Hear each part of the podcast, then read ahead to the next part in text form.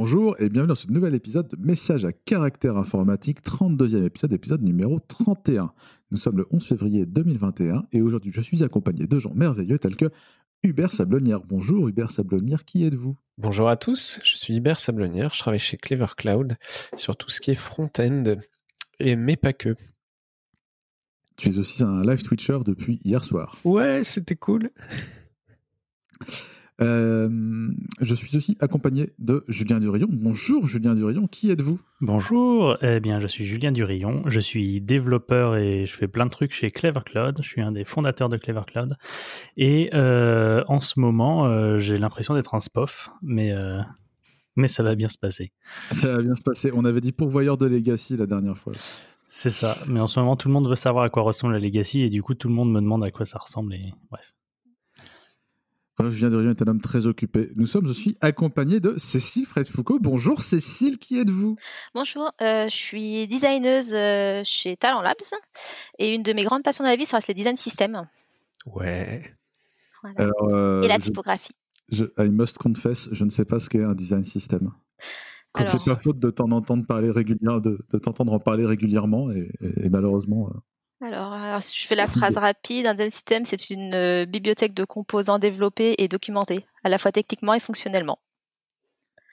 D'accord. Eh ben, euh, je pense que Hubert sera ravi de ça et je pense que nous allons beaucoup en parler cette semaine.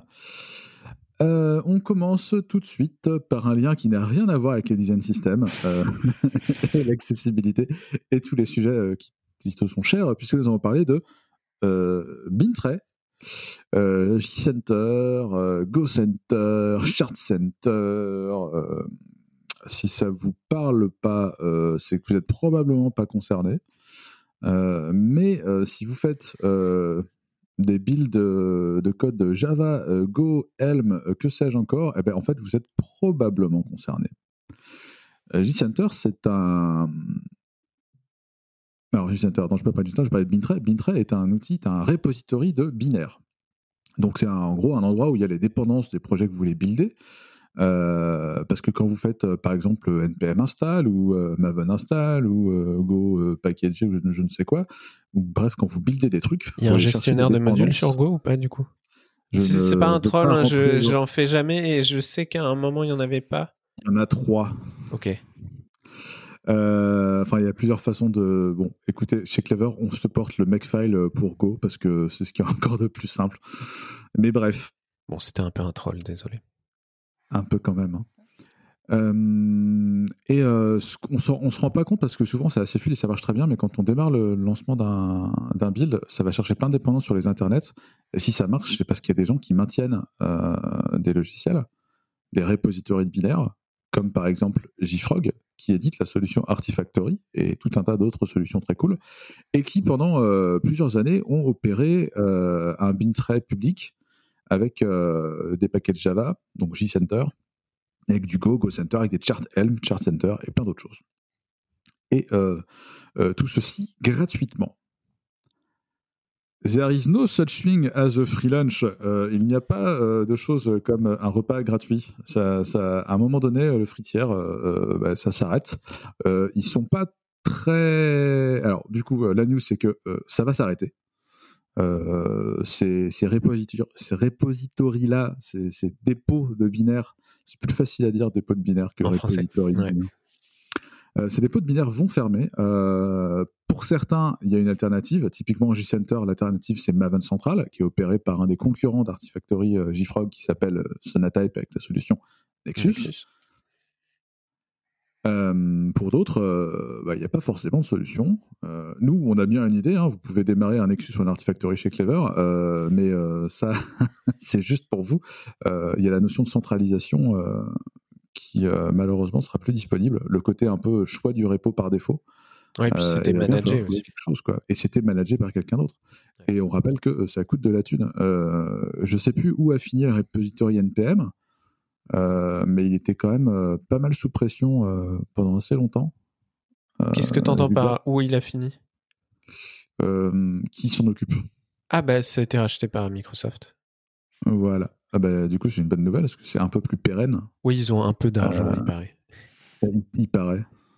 Il paraît. et, d'autres et d'autres n'ont pas eu cette chance ou cette chance peut-on appeler ça une chance je ne sais pas d'autres ne sont pas dans cette situation et donc et donc, c'est compliqué. Il y a des dates. Hubert a pris plein de notes sur les dates. Est-ce que tu veux en parler rapidement? Ouais, alors. je, on est un peu concerné. voilà. On est un peu concerné parce que Clever Tools, l'outil en ligne de commande de Clever Cloud, est packagé dans plein de choses qui sont disponibles sur Mintray. Ouais, c'est ça. Notamment, on distribue des paquets Deb pour les, les, distributions Ubuntu, Debian et compagnie, des paquets RPM pour tout ce qui est euh, j'allais dire CentOS, je sais même plus trop où ça en est ça, mais enfin euh, Red Hat, Fedora, etc.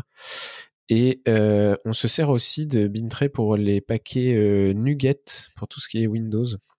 Alors, je me suis rendu compte cette semaine que d'ailleurs, moi, un truc que je lis depuis très longtemps, NuGet, en fait, ça se prononce comme des nuggets. C'est un, Enfin bref, c'est un nom qui est fait exprès, qui est fun. Euh, du coup, on s'est intéressé particulièrement à ça parce qu'on distribue euh, les binaires euh, de cette manière-là. Et donc au niveau du calendrier, fin février, donc le 28, on ne pourra plus soumettre de, nouvelles choses sur GoCenter, Chart Center, on pourra plus euh, mettre de, nouveaux trucs. Alors j'avoue que moi je connais pas très bien G-Center, Go-Center et Chart Center. Je connais surtout Bintray. Tu sais dire un peu les, différences, Laurent? Alors, euh, de mon point de vue, c'était la même chose sous un autre nom. C'est juste que bah, G-Center, c'est le miroir Java et Go-Center, c'est le miroir Go, mais le produit derrière, c'est Artifactory euh, et Bintray est une version. Alors, je crois, hein, est une version SaaS de ces produits-là, de, Artifactory globalement. à partir du 31 mars 2021, il n'y a plus aucune submission acceptée sur J-Center. À partir de avril, euh, donc ils mettent 12 et 26, pas très clair, ils vont commencer à mettre des rappels sur le fait que les services vont, disparaître et, euh, et, il y aura des statuts sur Bintray, etc. Et, euh, et on s'oriente. Donc après, il y a des dates en mai. Je pense que le plus simple, parce que là, on vous cite euh, les détails à l'oral, mais le plus simple, si vous êtes concerné, c'est d'aller voir le dans les show notes, on vous partage l'annonce euh, de l'article. Mais après, il y a des échéances en mai et en février 2022 où euh, J-Center sera complètement, sera plus du tout disponible pour les clients, pour les non-Artifactory clients. Alors, Artifactory est une version logicielle pas Maintenant, il va y avoir, enfin, il y a probablement il y a un SaaS Artifactory. Euh, le mieux pour qu'on arrête de dire des conneries, euh, c'est que Arnaud Ladrière, euh, qui est un peu le monsieur JFrog visible en France, un, des, un des monsieur visibles en France chez JFrog, nous fasse soit un crowdcast, soit décide de passer nous voir et nous expliquer tout ça. Carrément, ce serait intéressant de comprendre qu'est-ce qui les a motivés à, enfin, c'est un peu évoqué dans l'article, mais euh, à, arrêter ça, etc. Ce serait, à mon avis, assez intéressant si il a le droit d'en parler. C'est toujours la, c'est toujours un question. Problème, mais donc, ouais, si vous êtes concerné, allez voir l'article et, et regardez un peu en détail. Ah, ils sont assez évasifs sur les, sur les raisons. J'ai été voir sur Twitter, j'ai pas forcément trouvé grand chose, donc euh, nous, nous, nous, verrons. Euh, un avis tous les deux, Julien, Cécile? Non, pas d'avis. Pas d'avis. Euh, eh, bien, eh bien, nous allons passer au lien suivant. Euh, une autre, euh, alors c'est deux nouvelles en une, puisque c'est un blog sur le, un post sur le blog de Docker par Justin Korbach pour annoncer la donation de la Docker Distribution à la CNCF. Alors deux nouvelles en une. Justin Korbach, le nouveau CTO de Docker, euh, que vous connaissez peut-être parce que je ne sais pas ce qu'il faisait avant, il me semble qu'il est assez connu. Qu'est-ce qui... J'ai oublié ce qu'il faisait avant. Bon, ce n'est pas très, c'était pas grave, vous pourrez vous renseigner vous-même. euh, c'est moche, faut, faut, que je, prenne des notes. Euh, ils ont bougé, enfin ils ont bougé, ils ont donné la distribution, donc la Docker Distrib, c'est le, le OCI Registry de référence. En gros, c'est le, le, le, registry de référence pour, gérer des, des, des images Docker. Euh, donc le registry au même sens que bah, on, a, on vient de parler de dépôt de binaire. Euh, quand on fait un Docker pool, c'est pareil. Il y a quelqu'un qui opère euh, un repo pour que vous puissiez aller récupérer ces trucs-là. en l'occurrence, Docker, qui on le rappelle il y a quelques temps, avait annoncé des limitations d'utilisation. parce qu'à un moment donné, faut, faut, there's no such thing as a free lunch again. donc voilà. Du coup, si je reformule, Laurent, depuis longtemps, si je veux héberger des images Docker, je peux utiliser et installer et déployer quelque part Docker Distribution. Je crois que ça n'avait pas ce nom-là au début, mais euh, qui est bien c'est le Docker registry quoi. Un registry d'images. Et c'est en fait ce qu'il y a derrière Docker Hub, qui est le celui qui est qui est public et gratuit, mais dont les, les, les règles ont évolué euh, récemment. Et donc ça, ce projet open source là, il part à la CNCF. Ça. À la CNCF, donc la Cloud Native Computing Foundation, n'est-ce pas? Ouais. Euh, qui regroupe tout un tas de l'écosystème cloud native. On ne sait toujours pas ce que ça veut dire cloud native, mais globalement, ça correspond à Kubernetes et tous ses potes. En gros, en très très gros. Donc vous avez du service mesh, vous avez de la métrologie, vous avez plein de choses.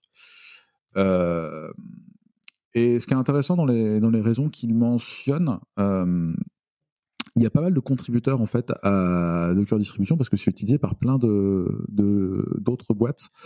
Euh, sur Twitter, il parlait de, je crois, Mozilla, GitLab euh, et d'autres. Et d'autres.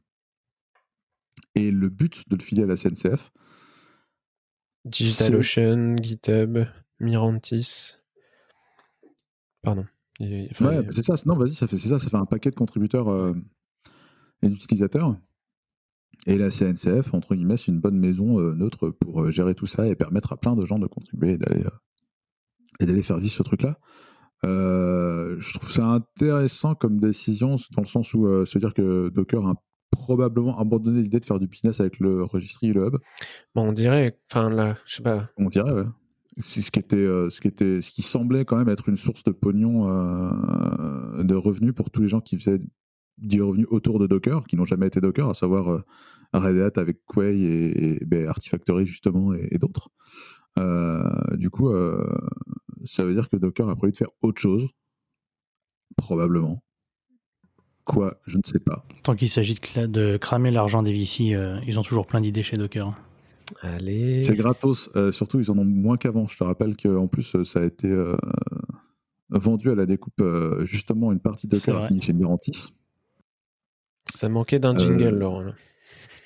J'ai pas de, j'ai pas de jingle. J'ai une, une sandboard maintenant, donc euh, je peux inviter Guillaume Laforge euh, parce que maintenant je peux faire des choses comme ça. donc Guillaume, si tu nous écoutes, tu es le bienvenu. Il nous faudra un jingle. Si vous ne connaissez pas Guillaume Laforge, c'est un des cast codeurs et il fait des blagues. Et on l'aime bien. Il est cool. Et on l'aime beaucoup. Voilà. Euh, voilà, c'était euh, l'annonce euh, podcast de, la semaine, du mois, de l'année. J'ai une soundboard. et c'était l'annonce Docker. passe sans aucune transition, parce que là, vraiment, il faut se lever tôt le matin. Ah si, en vrai, oh, attends. Attention, transition, attention. non, c'est pas possible. Non. là vraiment c'est compliqué. Je voulais parler d'utilisabilité et je voulais dire que Docker avait quand même, euh, globalement, on peut on pensait ce qu'on veut, mais révolutionné l'expérience développeur, donc la développeur experience, ce qui est une forme euh, du X euh, euh, comme une autre, l'utilisabilité de nous développeurs. mais ce n'est pas un lien sur l'utilisabilité, c'est un lien sur les couleurs. Ouais, je sors les rames. c'est un lien sur Pantone. vous savez, les gens qui font des échéanciers. Ah ben ah. si, vous, si, vous, regardez sur YouTube, Cécile vient de sortir son échéancier Pantone. Alors attention, j'en ai même deux. Oh le budget. Alors, ah. euh, pour, la petite anecdote, c'est un cadeau qu'un de mes collègues m'a fait, qui traînait ça dans, son, dans, son, dans sa cave depuis des années. Alors, si, quelqu'un a, changé de, de, sais pas, de tapisserie ou de, de, fait des travaux dans sa maison et a besoin de choisir la couleur de quelque chose, euh, en général, il y a un échéancier et ça, c'est l'échéancier de référence. Euh, je pense que Cécile va nous en parler beaucoup plus, qui sont des couleurs annuelles et c'est sorti récemment Alors, euh, pour expliquer ce que l'article parle des couleurs Pantone, alors Pantone, c'est une entreprise qui, est, je sais pas, qui est très très vieille. Et eux, ils, en fait, ils éditent l'encre qui est utilisée pour l'impression. Donc, euh, voilà. Donc, ils ont un, le fameux nuancier, le même que pour le peintre, sur lequel toutes les couleurs sont référencées, qu'on peut imprimer en Pantone. Pantone, c'est, je vais pas expliquer tout de suite ce que c'est l'impression, mais c'est une couleur qui est qu'on ne fabrique pas que l'imprimeur ne fabrique pas, qui reçoit déjà toute faite. Donc l'idée, c'est vraiment d'avoir, bah, si vous avez décidé que le, la couleur de votre logo, c'est le Pantone 74 73M, le chat. voilà. pour ceux qui n'ont pas la vidéo. Voilà. Du coup, votre, euh, votre logo, bah, il sera, si utilisez un potom, sera toujours exactement de cette couleur-là, en termes, peu importe le papier, etc. Contrairement si on le fait du coup en quadrichromie, donc en mélangeant des couleurs, on est beaucoup moins sûr d'arriver au résultat. Et c'est aussi un coût beaucoup plus important du coup d'imprimer en, en Pantone, en couleur Pantone. C'est ça qui est intéressant dans le blog, c'est qu'on a tendance à oublier que dans le monde de, du, de, dans ce monde-là. Euh, il y a le print et il y a le web. Et euh, on a tendance à oublier le print. Et il y a beaucoup de gens qui font ton métier, c'est qui viennent du print ou qui ont la double compétence et qui, euh, et qui d'ailleurs, parfois sont un peu tristes de faire que du web et plus de print. C'est ça. Exactement. Et Pantone, eux, tous les ans, en fait, ils élisent la couleur Pantone de l'année. Donc, il y a quelques années, on a eu, par exemple, c'est en 2018, on a eu ultraviolet. Donc, c'était un violet hyper franc. Et en cas exceptionnel, pour 2020, ils ont sorti deux couleurs, un, un jaune un peu citron et un gris. C'était lié à toute à la tristesse et à l'espoir, on va dire, de l'année 2020-2021. Et comme tous les ans, ce qui se passe, c'est que bah, comme tout nouveau truc qui sort, bah, c'est tout le monde est super content. On va appliquer ces couleurs et on va les mettre sur nos interfaces. C'est bêtement la tendance. Voilà. Donc l'idée des couleurs Pantone, c'est pas de les appliquer, mais ça donne une idée un petit peu des tons, des tendances qui vont arriver. Voilà, c'est vraiment de la, c'est vraiment de la tendance. Et cet article-là, ce qui est intéressant, alors c'est euh, euh, Geoffrey Croft, c'est ça son nom de famille. Alors lui, c'est un, un designer qui bosse euh, notamment spécialisé en design system. Et il explique un petit peu dans son article comment lui, il travaille, il a essayé de marier ces pantones-là dans une interface en respectant les règles d'accessibilité, en termes de contraste. Hein, entre, parce qu'aujourd'hui, si vous utilisez que ces deux couleurs-là, euh, l'une avec l'autre en termes de contraste, on n'est pas, on n'est vraiment pas sur du, du suffisant. Ça, c'est pas du tout lisible. Hein. Euh, comme il explique, c'est 2.2, ce qui est normalement on est à minimum à 3.5 euh, ou 7. Ouais, je savais pas qu'il y avait une échelle et en fait il explique l'échelle et si vous allez voir dans le blog il y a les images avec les superpositions des couleurs, genre le texte jaune sur le fond gris ou le texte gris sur le fond jaune et c'est dégueulasse. Voilà, c'est lisible. Et la même et la même chose si vous utilisez du noir, euh, du blanc par exemple, sur le fond jaune ou sur le fond blanc. Voilà. Et quand on regarde aujourd'hui, sur beaucoup d'applications de sites, bah, les contrastes, c'est vraiment pas ouf. C'est vraiment pas lisible. Alors, ce qui, ce qui fait, lui, c'est, il explique vraiment, lui, son process pour choisir, euh, des couleurs qui respectent euh, à la fois un univers et euh, des, des problématiques d'accessibilité, qui sont vraiment le nerf de la guerre quand on choisit des couleurs ou de la typographie. Euh, bah, c'est sûr que, tu vois, tu vois typiquement, l'accessibilité, quand tu m'en parles, je, je, je, pense essentiellement au monde physique et, en tant que dev, j'ai pas forcément de formation. Enfin, j'ai pas forcément. On m'en a jamais parlé à l'école, tu vois. Et, euh, et on se rend, on s'imagine que ça va être euh, pour les aveugles, les sourds-muets, des choses comme ça. Et en fait, et en fait, pas du tout. Et je pensais pas du tout que les couleurs rentraient à ce point-là. Pas que, en tout cas. Dans ce sujet. Tout un spectre de euh, moi, l'exemple que j'aime bien utiliser quand on parle de contraste de couleur d'accessibilité, souvent on parle du téléphone, par exemple, en pleine euh, lumière, où on a, où il y a trop. Moi, ce que j'aime bien utiliser, c'est le fameux, euh, les fameuses prises sur vidéoprojecteur. Oui. Et dès qu'il y a un peu trop de lumière, que ça devient illisible parce que les contrastes sont, y en a tous subi ça. Donc c'est vraiment là où on se rend compte que bah, les problématiques de contraste, c'est, ça ne concerne pas que des personnes qui sont qui sont déficients visuellement, ça concerne vraiment tout le monde. Ouais, il y a toute une période où ça devenait la mode de faire des présentations avec un fond noir et un peu de texte blanc. Potentiellement, tu trouvais des polices un peu euh, sympas sur Mac qui sont très fines, élégantes. T'arrivais dans une salle avec un projecteur euh, qui faisait à peine 1024 euh, pixels de large, avec un peu trop de lumière et bim, on voit plus rien. Alors que sur ton Mac, ça rendait super bien. C'est exactement ça le problème. Donc, et du coup, dans l'article, euh, tu disais, euh, Cécile? Alors lui, ce qu'il explique justement comment, euh, comment il choisit ses palettes de couleurs. Donc, il utilise des outils. Il, et en fait, ce qu'il va voir, c'est qu'il va prendre chaque couleur et il va regarder les contrastes qui vont avec. on a, on des plugins. moi, ce que j'utilise pour, pour checker notamment les contrastes, c'est des DevTools de, de Chrome qui permettent ça et qui permettent justement de proposer des, les, des couleurs avec des contrastes suffisants. Je sais pas si vous, peut-être Hubert, tu les connais, tu as déjà utilisé. Ouais, alors moi je développe pas beaucoup avec euh, avec Chrome, je vais souvent le sortir sur des de l'analyse de perf.js. Mais euh, dans l'onglet accessibilité dans les DevTools de Firefox, tu as ça aussi. Euh, c'est pareil. Euh, tu as le, le, ratio de contraste, si je dis pas de bêtises. Alors, après, il peut y avoir quelques pièges, mais en général, il le prend entre l'attribut color pour le texte et le background color. Euh, je me suis toujours demandé comment il, s'il arrivait à se débrouiller s'il y avait un, dégradé ou des trucs comme ça. Euh, je pense pas qu'il sache le faire quand c'est une background image.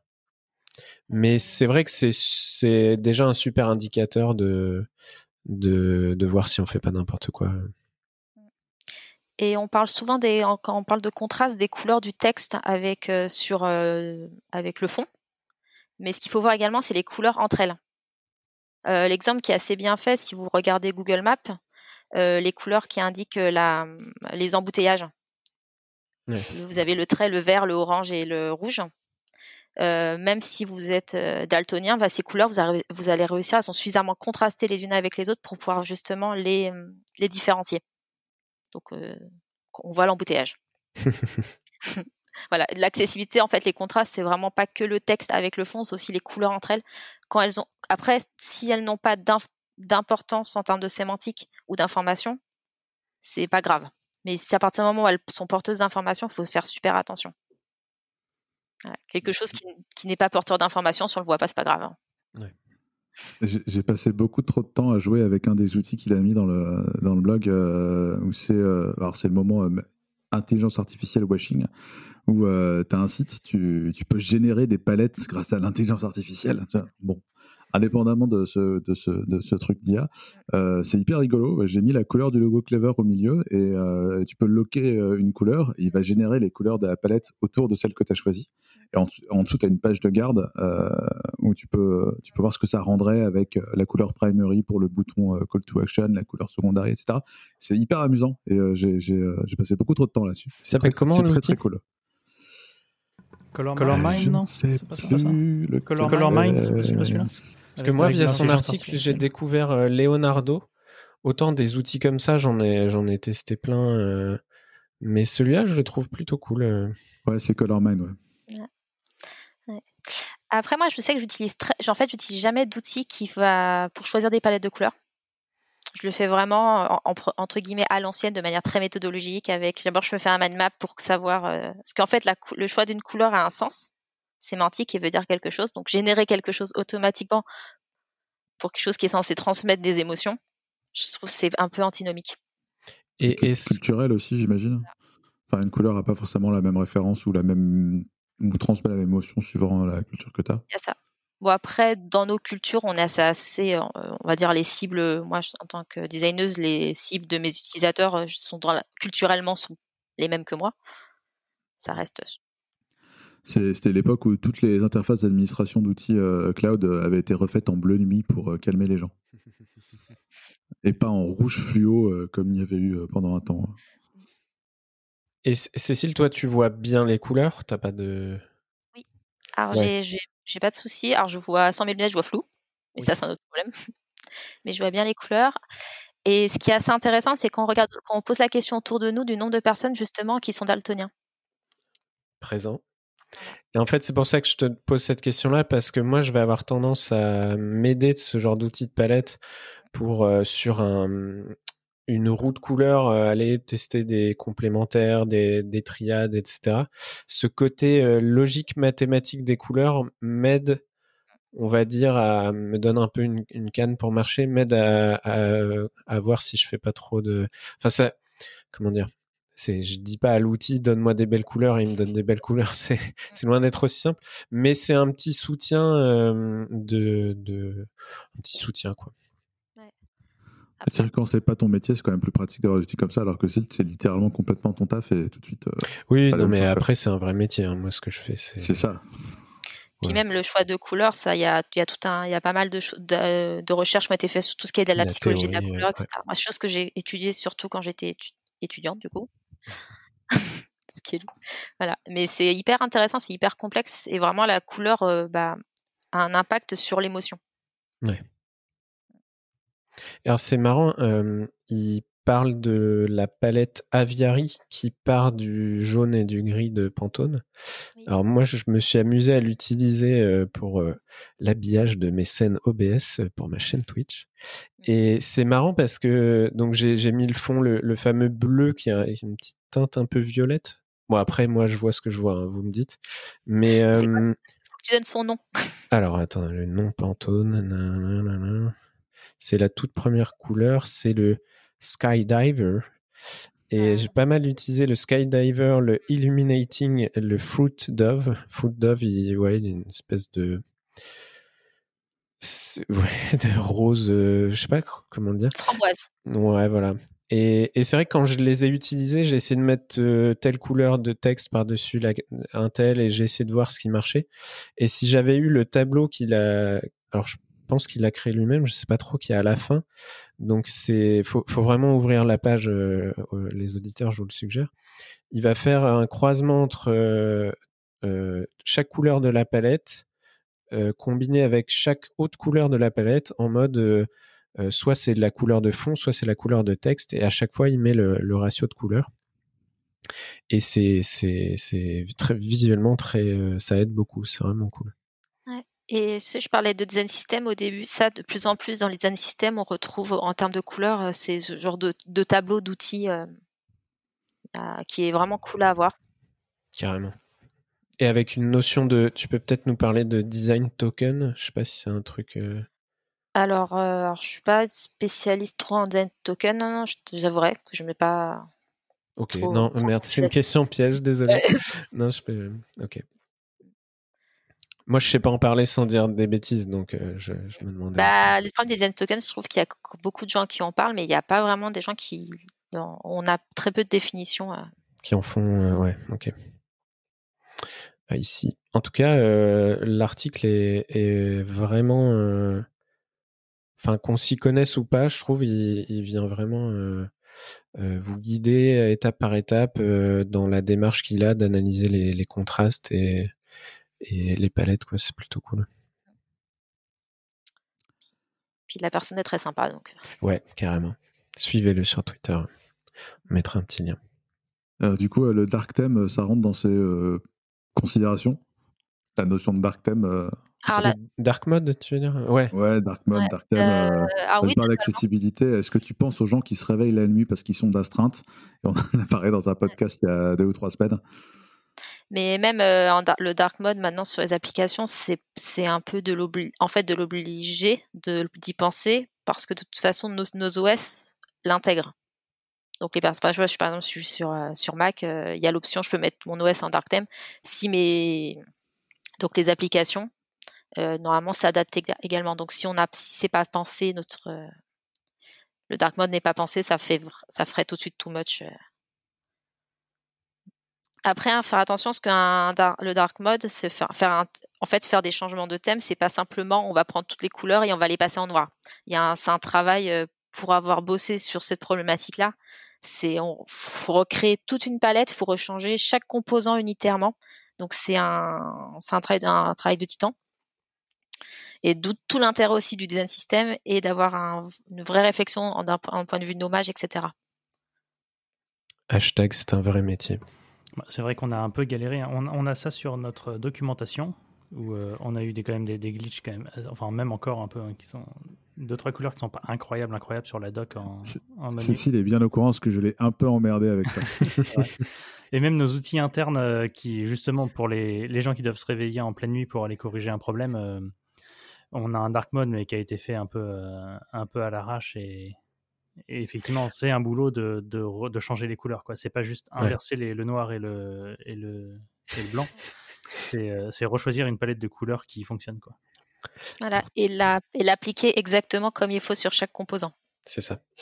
Alors, Cécile, bouge-toi les oreilles, mais notre fameuse interface d'administration que les gens ont besoin de voir euh, potentiellement quand ils sont d'astreinte et qu'il fait nuit et qu'ils se réveillent, utilise certains composants que j'ai designés qui n'ont pas encore été pensés euh, en dark mode. Et donc, euh, le dark mode du pauvre actuellement pour ces quelques composants, c'est un filter invert 100%, un truc comme ça qui, bah, qui inverse toutes les couleurs. quoi. Donc clairement, c'est pas, c'est pas, comment dire, c'est c'est le dark mode du très très pauvre quoi. Ça, ça remplit une partie du boulot, mais c'est, c'est juste euh, nul quoi.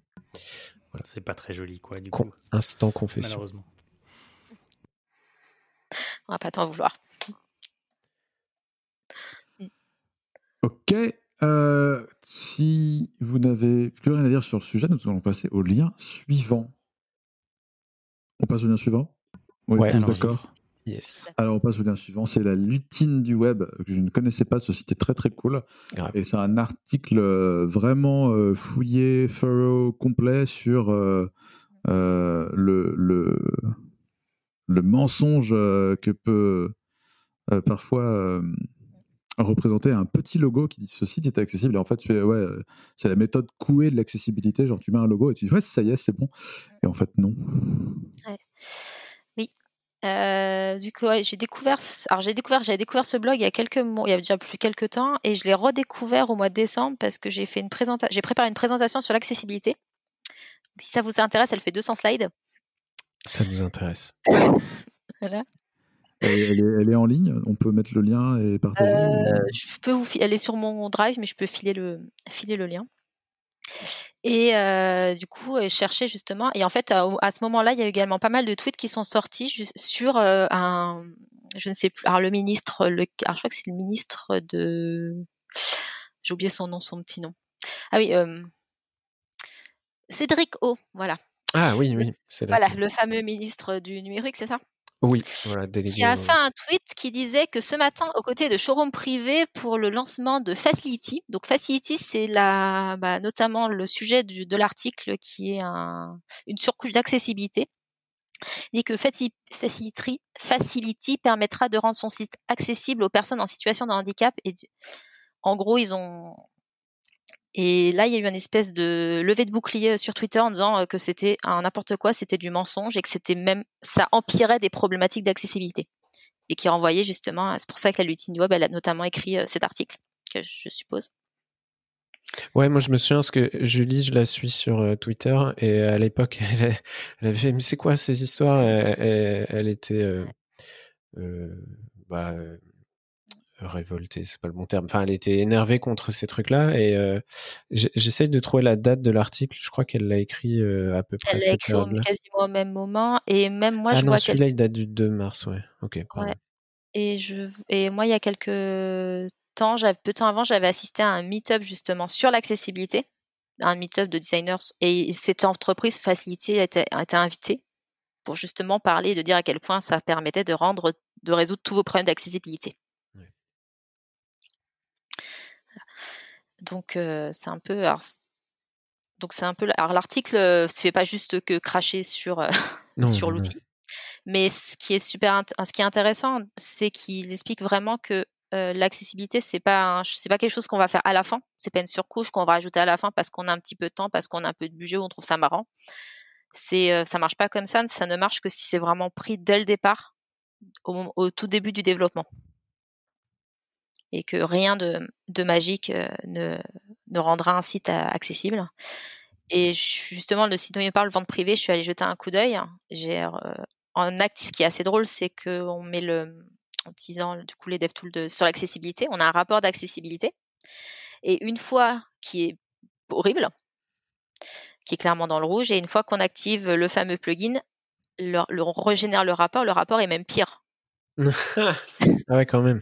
Voilà. C'est-à-dire que parce que tu, sur les outils de, de scoring, euh, je sais qu'il y a Axe, il y en a d'autres. Parfois, tu vas avoir des, des choses où il te dit que c'est bien fait, alors que dans les détails, c'est pas si bien. Enfin, c'est toujours un peu limité. Mais si en plus, ils arrivent même pas à augmenter le score, c'est chaud. Quoi. Voilà. Ouais. voilà. Surtout que le score du, bah, du qui sort du coup du dev, des DevTools de Chrome, son, ça prend en compte très très peu de choses en fait, vraiment des Ouais, trucs voilà. très basiques. Donc à partir de, si vous mettez votre votre URL dans dans l'outil de W3C justement qui fait qui audite l'HTML de votre de votre application, ça va ça va ça va sortir mais une catastrophe. Alors que vous êtes plutôt autour des 90 100 euh, sur. Et euh, moi, j'aime bien sur la fin de l'article, elle, euh, elle dit un peu c'est quoi la vraie solution pour rendre les sites accessibles? Et hashtag c'est un vrai métier quoi. Et donc la première étape c'est alors surtout quand on réalise un projet depuis zéro se faire accompagner dès le début prendre en compte l'accessibilité à chaque étape prévoir un budget réaliser des maquettes ergonomiques et graphiques en respectant les règles d'accessibilité. Je je vais pas tout vous lire mais mais lisez cet article juste pour euh, bon déjà comprendre en quoi ces solutions sont limitées et, euh, et, et, comment euh, bah le parce que c'est pas juste je clique sur un bouton et ça marche c'est un vrai sujet euh, et, et, les experts enfin moi quand je vois le niveau d'expertise qui qu'il faut pour pour comprendre tous ces tenants aboutissants c'est impressionnant. Donc faut faire faire appel à des pros quoi comme d'hab. Oui c'est ça c'est exactement ça. Et le souvent aussi la grosse problématique de l'accessibilité, c'est, euh, moi je sais que c'est un peu un combat que j'essaye un peu au quotidien. Je saoule un peu mes collègues avec ça. Pourtant, je suis pas, je suis pas du tout spécialiste du sujet, mais ça m'intéresse. C'est vraiment l'évangélisation, faire comprendre l'intérêt et que c'est pas l'accessibilité, c'est pas pour euh, trois pauvres personnes au fin fond de nulle part. C'est, ça concerne tout le monde. Euh, c'est presque 20% de la population française référencée souffre de problèmes, souffre de handicap. Donc on est. Quel qu'il soit. C'est, c'est énorme, 20% souvent, surtout sur des applications, déjà on, galère à capter des utilisateurs. Si euh, sur le peu d'utilisateurs que vous avez, vous dites à 20% qu'on veut pas de vous, c'est pas, c'est vraiment pas ouf. Et donc c'est vraiment faire comprendre que c'est important pour après euh, mettre en place. Euh, il faut que ça soit pas porté uniquement par une personne, mais il faut que ça soit porté par l'intégralité. Puis si l'accessibilité c'est prêt en fin de fin de process, fin de bah, une fois que votre application est en prod, que ça fait 10 ans qu'elle existe, si normalement non, euh, ça sert à rien. Il y a un petit parallèle avec la sécurité en fait. Euh, de la sécurité, c'est pas le truc que tu rajoutes à la fin de ton projet en mode mon projet il marche, maintenant je vais le sécuriser. Euh, tu arrives à des résultats euh, assez limités, alors que si tu le prends en compte dès le départ euh, et hum, et à chaque étape de, la conception avec des experts, euh, tu arrives à une solution qui est vraiment sécurisée. Quoi. Et du coup, pour revenir au, on va dire au cœur de l'article qui parlait des, des surcouches d'accessibilité, en fait, ce que font ces surcouches, c'est euh, vous l'activez, vous dites vous souffrez de tel ou tel handicap, et ils vont, il va réagencer l'application vis-à-vis de votre handicap. Donc, par exemple, grossir tout, euh, etc. Donc, il faut que ça implique que votre, euh, bah, votre HTML soit correct, ce qui n'est pas du tout le cas globalement. Voilà. Mon ami la div. et euh, alors déjà, ça fonctionne pas toujours très bien. Et le, et le souci aussi de ça, c'est que c'est très caché. Facility, c'est un petit bouton, mais il faut savoir déjà qu'il existe, donc il faut le trouver. Euh, je, bah, pour venir à vente privée, j'avais cherché, je crois que j'avais fait au moins 4 ou 5 clics pour le trouver. Il avait fallu euh, que j'aille euh, que je sache qu'il existe et euh, que je comprenne, etc. Donc rien que même l'outil, même s'il est implémenté correctement sur un, une application qui est déjà accessible, c'est complexe à utiliser. Un, un, autre exemple de surcouche, alors c'est pas du tout lié avec ces outils-là, mais c'est le même principe, c'est sur Trello. Trello, tu as les petits. Vous avez... colorblind ou? Alors, c'est le, les petites étiquettes, elles sont mmh de couleur et vous pouvez activer justement avoir des euh, bah, des motifs sur. Euh, ah oui. Alors moi je l'active par exemple. Ah, moi je l'active parce que je trouve ça cool, mais moi ce que je... mais en fait c'est déjà il faut savoir que ça existe. Ouais. Donc euh, je sais pas comment tu as le su toi que ça existait. Bah plus qu'avant, depuis que ça commence à venir, ce genre de choses, je le, je, je vais voir dans les options. Je suis pas genre ah un nouvel outil, est-ce qu'ils ont un mode colorblind, mais ça vient plus fréquent, donc maintenant je vais un peu regarder particulièrement si ça me gêne. Et je crois que Trello, il y a deux bleus qui me, où je suis là, attends, c'est lequel? Et, euh, et, ce qui est marrant, c'est il y a eu tout un article, je crois, sur le, le mode colorblind friendly de Among Us aussi, je crois, récemment. Et, euh, et moi, je l'ai eu dans un jeu Switch euh, que j'utilisais, euh, je, je, sais même plus si c'est Mini Metro ou un autre, où euh, ouais, ils ont ce mode-là. Et, et ce que je trouve cool dans Trello, c'est que c'est pas un changement de couleur, c'est il y a des motifs un peu comme Alors s'il y a des, des personnes pas très jeunes dans le podcast, un peu comme moi, enfin pas très jeunes, qui se souviennent euh, quand on avait un prof qui projetait. Tu, tu viens de te mettre à dos tous les gens qui étaient plus âgés que toi, je crois. Ouais, c'est ça. Non, mais si vous vous souvenez, le prof d'histoire géo qui projette euh, une carte de l'Europe avec un transparent, bah c'était noir et blanc quoi. Et donc on, chaque légende, c'était pas des couleurs, c'était un quadrillage euh, horizontal, vertical, croisé, un motif machin.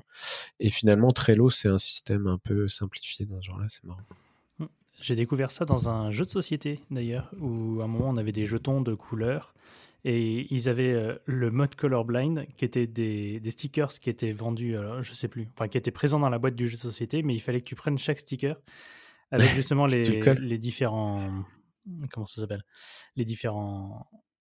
Ah, les, dessins dessus, quoi, euh, les, les, motifs, pour aller les coller sur les jetons, pour justement rajouter le côté accessibilité dans le, dans le truc je trouve ça assez cool et euh, ce que je trouve dommage, c'est que ce, type d'affichage n'est pas ne soit par, ne soit pas par défaut en fait, que ça n'a pas été inversé, qu'on plutôt que forcer les gens à devoir l'activer, bah, faire mmh. l'inverse, forcer les gens à le désactiver. Et c'est ça aussi que je reproche euh, bah, à toutes ces histoires de surcouches, c'est que c'est juste rajouter une. ce qu'elle rajoute, c'est rajouter quelque chose. Parce que, ah c'est vrai, on pense à vous, on pense à, à tout le monde mais sans, sans y penser dès le, dès le, départ dans le produit de manière intrinsèque. C'est surtout que si tu as envie d'être indépendant, c'est compliqué. Si, si les icônes sont pas assez grosses ou le texte n'est pas assez gros, il faut que tu demandes à quelqu'un de le setup pour toi. Quoi. Oui. Et c'est pas forcément disponible. Il n'y a pas forcément quelqu'un disponible tout le temps. Et ça dépend de la vie des gens. Et bref, c'est pas forcément très cool. Quoi. Et ce, qui, ce que j'aime bien dans tous ces articles-là, c'est que tout ce que beaucoup de gens prennent comme de l'attention au détail, en fait, c'est pas un détail, c'est vraiment de l'accessibilité. Et, et c'est euh, Cécile, je sais pas comment tu fais pour vendre ça entre guillemets euh, en sprint, euh, le temps que tu vas passer à, faire ces choses-là à un client et lui faire comprendre que non, c'est pas du détail, c'est normal et c'est hyper important. Alors, ce qui est horrible, hein, c'est que ça, ce qui est, est d'autant plus énervant pour, bah, pour moi ou toute personne bah, qui s'intéresse à ce sujet-là, c'est que c'est pas quelque chose qui va demander une charge supplémentaire. Sur beaucoup, beaucoup de choses qui sont liées à l'accessibilité, c'est juste faire les choses correctement. C'est pas, un truc con, mettre une balise button plutôt qu'une div pour un bouton, c'est pas quelque chose qui va. Si tu vas taper plus de lettres. voilà, on n'est pas, on n'est pas sur des choses qu'on est censé euh, vendre ou qui vont prendre un temps supplémentaire. C'est, juste des choses comme checker un contraste de couleur, ça va, c'est pas quelque chose qui va demander un effort supplémentaire. Alors si, ça va te demander 5 minutes de plus, mais c'est pas du temps de développement. Voilà. J'utilise que des balises B pour gagner du temps. Mais euh, enfin, c'est des trucs, ça demande de l'éducation, ça demande d'éduquer les devs. Et, euh... et c'est pas la faute des développeurs. Hein. Moi, je, je, suis, je pense pas ça. Euh, ce que j'avais lu justement quand j'ai fait mes 200 slides, euh, un rapport de, qui avait commandé, je ne sais plus quel ministère sur l'accessibilité, il disait il y a un problème au niveau de l'éducation.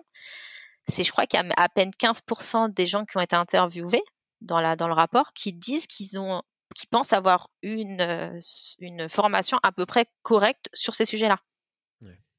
Donc on peut pas en vouloir à quelqu'un de pas de pas faire les choses s'il ne le, si on lui, le sait pas en fait. Carrément. Bah moi en l'occurrence, euh, euh, tu vois, enfin j'ai fait une, école d'ingénieur en dev et puis sur tout ce qui est web, je me suis un peu auto-formé parce qu'on n'avait pas des cours spécialisés là-dessus.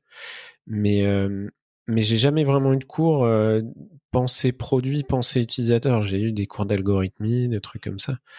Et, euh, et je sais, je crois savoir que Mathieu, mon alternant, a des, a eu récemment des trucs sur l'expérience utilisateur, et on leur a parlé un peu d'accessibilité aussi. Et je trouve ça cool que dans ces, ces genres de formation, euh, on, on t'y sensibilise parce que bah, si t'as aucun handicap et qu'en plus t'as aucun ami dans ton entourage et que tu t'ouvres pas à la diversité et que tu t'y intéresses pas, bah tu restes dans ton monde de bah quoi, là le, gris sur gris on voit très bien. ouais, puis, puis, ce qui est valable pour les développeurs sont également valables. Euh, parce qu'on parle des développeurs depuis tout à l'heure, mais moi je suis designeuse et euh, il y a plein de designers euh, dans mon entourage où je peux voir qui n'ont pas connaissance réellement des problématiques d'accessibilité mais c'est marrant parce que moi, je me suis toujours mis en tête que si ça faisait partie de, de ce que vous savez, mmh. le, plutôt les profils designers, alors que pas forcément, ouais, voilà. Non, pas du tout, pas du tout. même l'ergonomie pure. oui, c'est encore une discipline. C'est ce que l'accessibilité et l'ergonomie pure sont vraiment bah, sont très liés. Il y a beaucoup de choses. Bah, ce sont les mêmes les mêmes les mêmes choses. Et bah, comme moi je vois aujourd'hui quand tu regardes de, bah, du coup comparateur d'Amélie Boucher, mais elle en parle également. C'est quand tu, tu regardes l'état du web aujourd'hui, ça fait peur. Mmh. C'est euh, le nombre d'endroits où euh, les messages d'erreur, t'en as pas, tu as, juste un bouton, qui, un champ qui s'affiche en rouge, tu sais pas où tu as fait une erreur, et pas que sur des applications euh, qui sont ou des labels qui disparaissent, et pas que sur des petits sites genre Microsoft. Je parle pas que, parle, voilà, c'est pas, c'est pas que des petits ou des choses comme ça où il y a des vrais problèmes. Ça concerne l'intégralité. Et je suis la première à être aussi responsable parce qu'il y a des choses où on fait pas toujours attention. Mais après, c'est un travail d'équipe entre guillemets. En fait, les formations sont plus orientées sur le geste et sur la technique que sur la responsabilisation de vous façonner des outils qui vont être utilisés par des gens. Voilà. Et du coup, vous façonnez la façon dont les gens interagissent avec le monde extérieur. Et c'est des trucs qu'on ne te fait pas du tout prendre conscience à l'école. Euh, enfin, après, on dit ça, ça change de la société. Enfin, tu vois, sur les formations qu'on a eues nous, euh, je te dis, euh, j'imagine, enfin, je sais pas, j'ose espérer qu'aujourd'hui ça va mieux. En tout cas, là, l'exemple que j'avais avec Mathieu, il y en a plus que moi à mon époque, mais je sais, je, je bah, sais pas, Cécile, tu penses que c'est toujours. J'aurais tendance à dire que c'est toujours pas assez, mais. Alors, c'est, alors je pense qu'il y en a plus parce que c'est surtout depuis un ou deux ans, parce que c'est des sujets quand même qui, l'accessibilité, on n'en a jamais autant parlé, mais le problème c'est qu'on a un tel legacy, on a une telle dette à rattraper. Euh, l'autre jour, je discutais avec une, et elle me dit, euh, ouais, mais l'accessibilité, on fait quand même pas mal de choses et tout en France, euh, c'est vachement bien, on en parle. Et je lui dis, bah quand tu regardes l'état des lieux, le site des impôts n'est pas accessible. Alors que l'accessibilité, ça date l'accessibilité web, ça date des années 90. Ouais c'est un peu le site qui, enfin, ou un des, je sais pas combien de sites gouvernementaux, enfin, même si, bref, ils devraient tous l'être. J'ai cherché, l'autre jour des, exemples de sites justement totalement accessibles qui répondent aux normes d'accessibilité. J'en ai trouvé un, Amélie. J'ai fait, euh, j'ai fait tous les sites de l'État, j'ai fait plein de trucs, euh, du e-commerce, j'ai trouvé que Amélie. Ouais, c'est dingue. Et qui, est, qui est partiellement accessible. Parce qu'il y a plusieurs degrés d'accessibilité. Oui, ouais. Voilà, donc euh, si vous êtes organisateur de conférences, invitez Cécile. je suis dans ma période où je gueule beaucoup. Donc... invitez Julie aussi, l'autrice de, de l'article. Absolument, tout à fait. Euh, on va rester sur ces, sur ces sujets-là et rester sur le côté euh, non, l'attention aux détails, c'est pas juste, c'est pas passer du temps pour rien sur des conneries. Euh, et on va parler de Discord et de la façon dont ils ont géré les interactions clavier euh, dans Discord. C'est un lien de Hubert Sablonnière. Ouais, alors euh, c'est un podcast où on parle pas beaucoup de Kubernetes et de security du kernel. ouais, alors en fait, Discord, ils ont partagé mi-décembre un article alors je reprécise au cas où, hein, mais pour ceux qui ne connaissent pas Discord, c'est une web app et une application native de chat, texte et audio. On pourrait dire comme ça, avec des salons, euh, des, intégrations.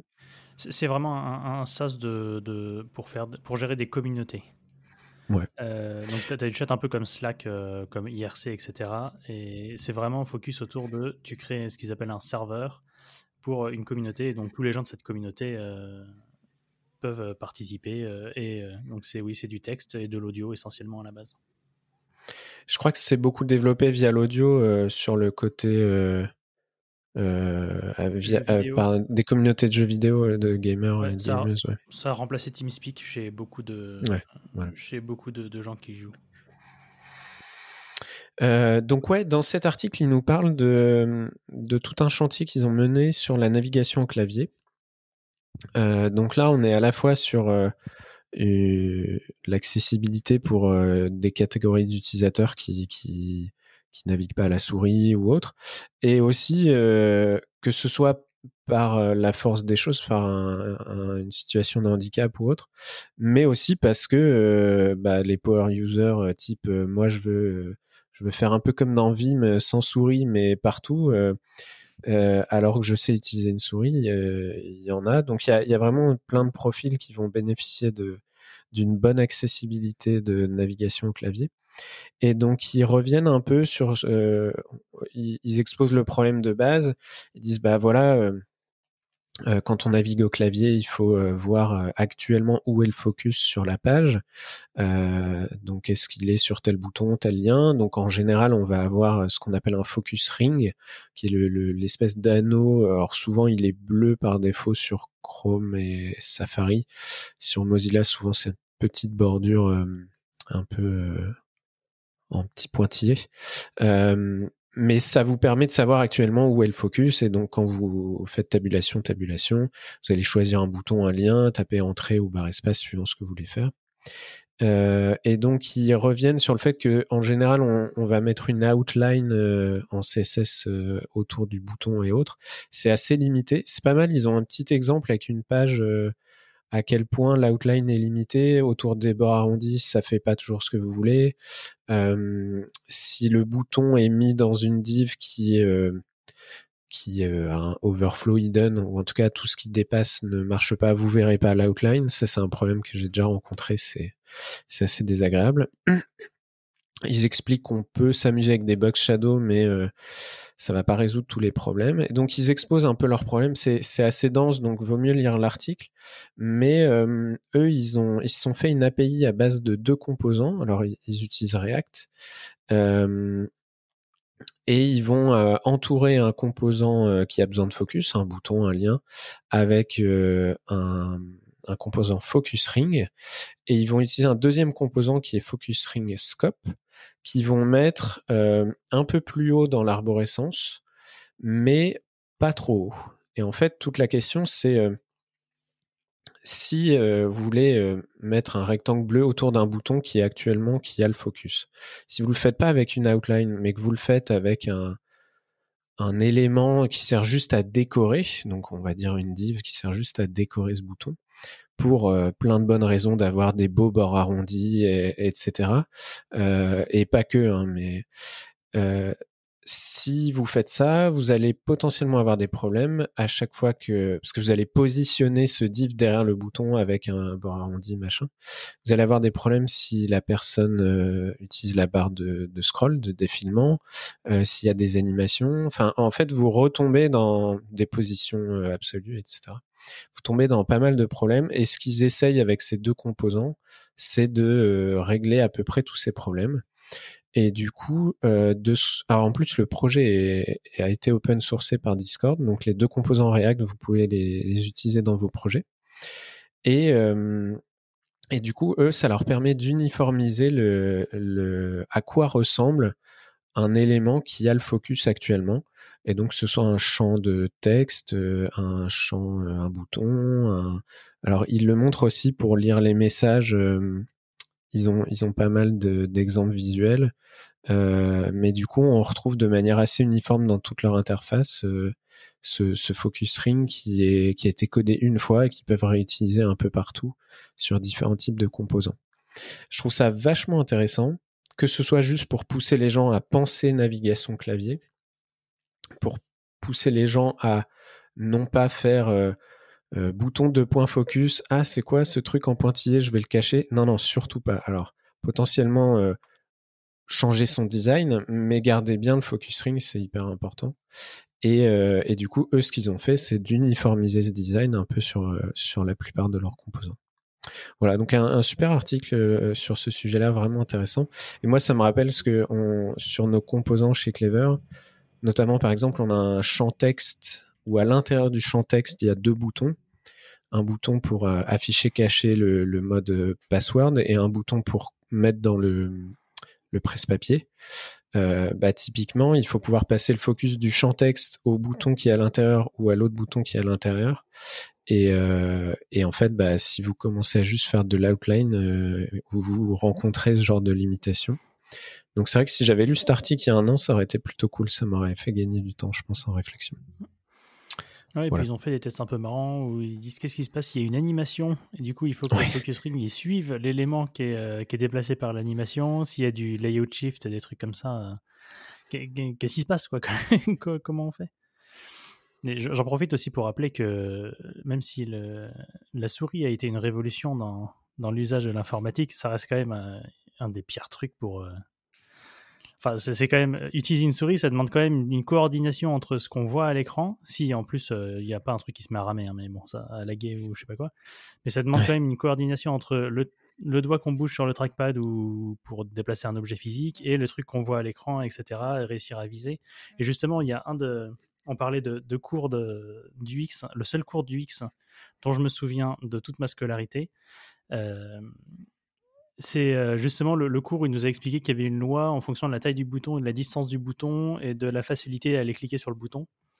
Et euh, Ah c'est oui, je- truc dont je me retiens de ce cours-là, de ce semestre-là. Mais, euh, mais effectivement, le, le clavier, c'est quand même assez incroyable. J'ai encore appris il y, a, il y a deux mois à une pote à utiliser Altab Ouais. et elle a 30 ans. quoi.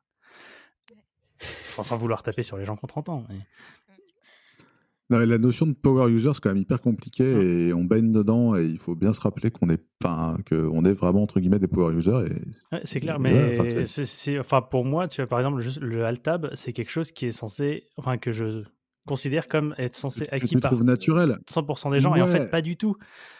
Mais alors pas typiquement, hier soir dans le Twitch de Hubert, on parlait de comment quitter Vim. et moi, je pensais que 2.WQ c'était acquis par tout le monde. Mais en fait, après, euh, il y a quelques temps, j'ai découvert qu'on pouvait faire 2.X. Et hier soir, tu m'as appris qu'on pouvait faire euh, Shift Z, Shift Z. Et ça faisait la même chose et je ne savais pas. Et, et- et Oui. ça te Je fait- viens de l'apprendre maintenant. Et alors, oui, Ben donc, voilà. pe- petit point Vim, hein, si vous faites majuscule ZZ, vous gagnez un caractère, ce qui vous permet de- de- d'améliorer votre classement quand vous faites du Vim Golf.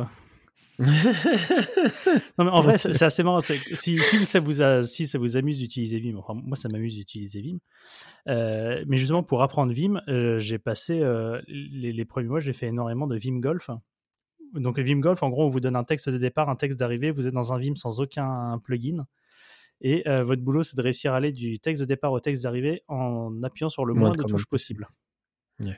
Et donc, ça te demande d'aller connaître. Alors, il y a un site derrière Vimgolf, etc., où tu uploads ta solution. Et, donc, et tu peux voir les solutions qui sont, euh, qui sont meilleures que les tiennes, en fait. Et du coup, c'est pas tant un truc où tu es là pour avoir le meilleur, euh, la meilleure solution, même si ça fait toujours plaisir tu vois, d'être le premier, celui qui a le moins de caractères ou celle. Mais euh, quand tu vois qu'il y a une personne euh, en dessous qui a réussi à gagner deux caractères sur toi, et tu te dis mais comment cette personne a fait? Et en fait, tu vois sa solution et ça te permet d'apprendre aussi des trucs. Ouais. Et c'est le premier truc à apprendre, c'est le ZZ majuscule parce que techniquement, tu appuies sur une touche de moins que pour faire euh, 2.x entrée. Parce que le entrée est une touche. Bah oui.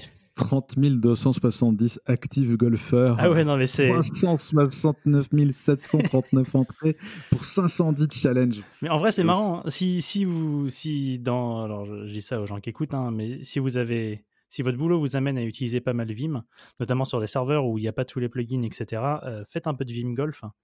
Euh, vous allez apprendre plein de petits trucs à la con, mais très très vite. Et parfois, des gens, genre, beaucoup je suis moins là, mais cher moi j'ai fait ça en, en 15, et là, je vois quelqu'un a réussi à faire ça en 5, et je suis là, mais comment c'est possible? Et Ça coûte ouais. beaucoup moins cher que de s'équiper pour faire du vrai golf en plus. Ouais, c'est clair.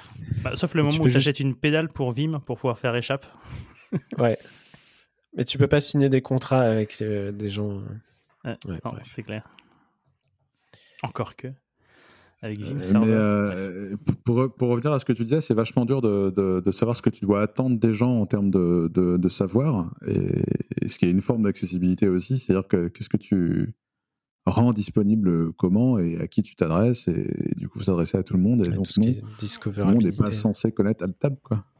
Mais même tu t'as- en fait, tu- quand tu conçois quelque chose, tu, déjà tu t'adresses jamais à tout le monde parce que à force de faire pour tout le monde, tu fais surtout pour personne. Voilà, Kubernetes, OpenStack, si vous entendez. tu vois, Hubert, on y arrive. On y arrive. Merci Cécile. Avec plaisir.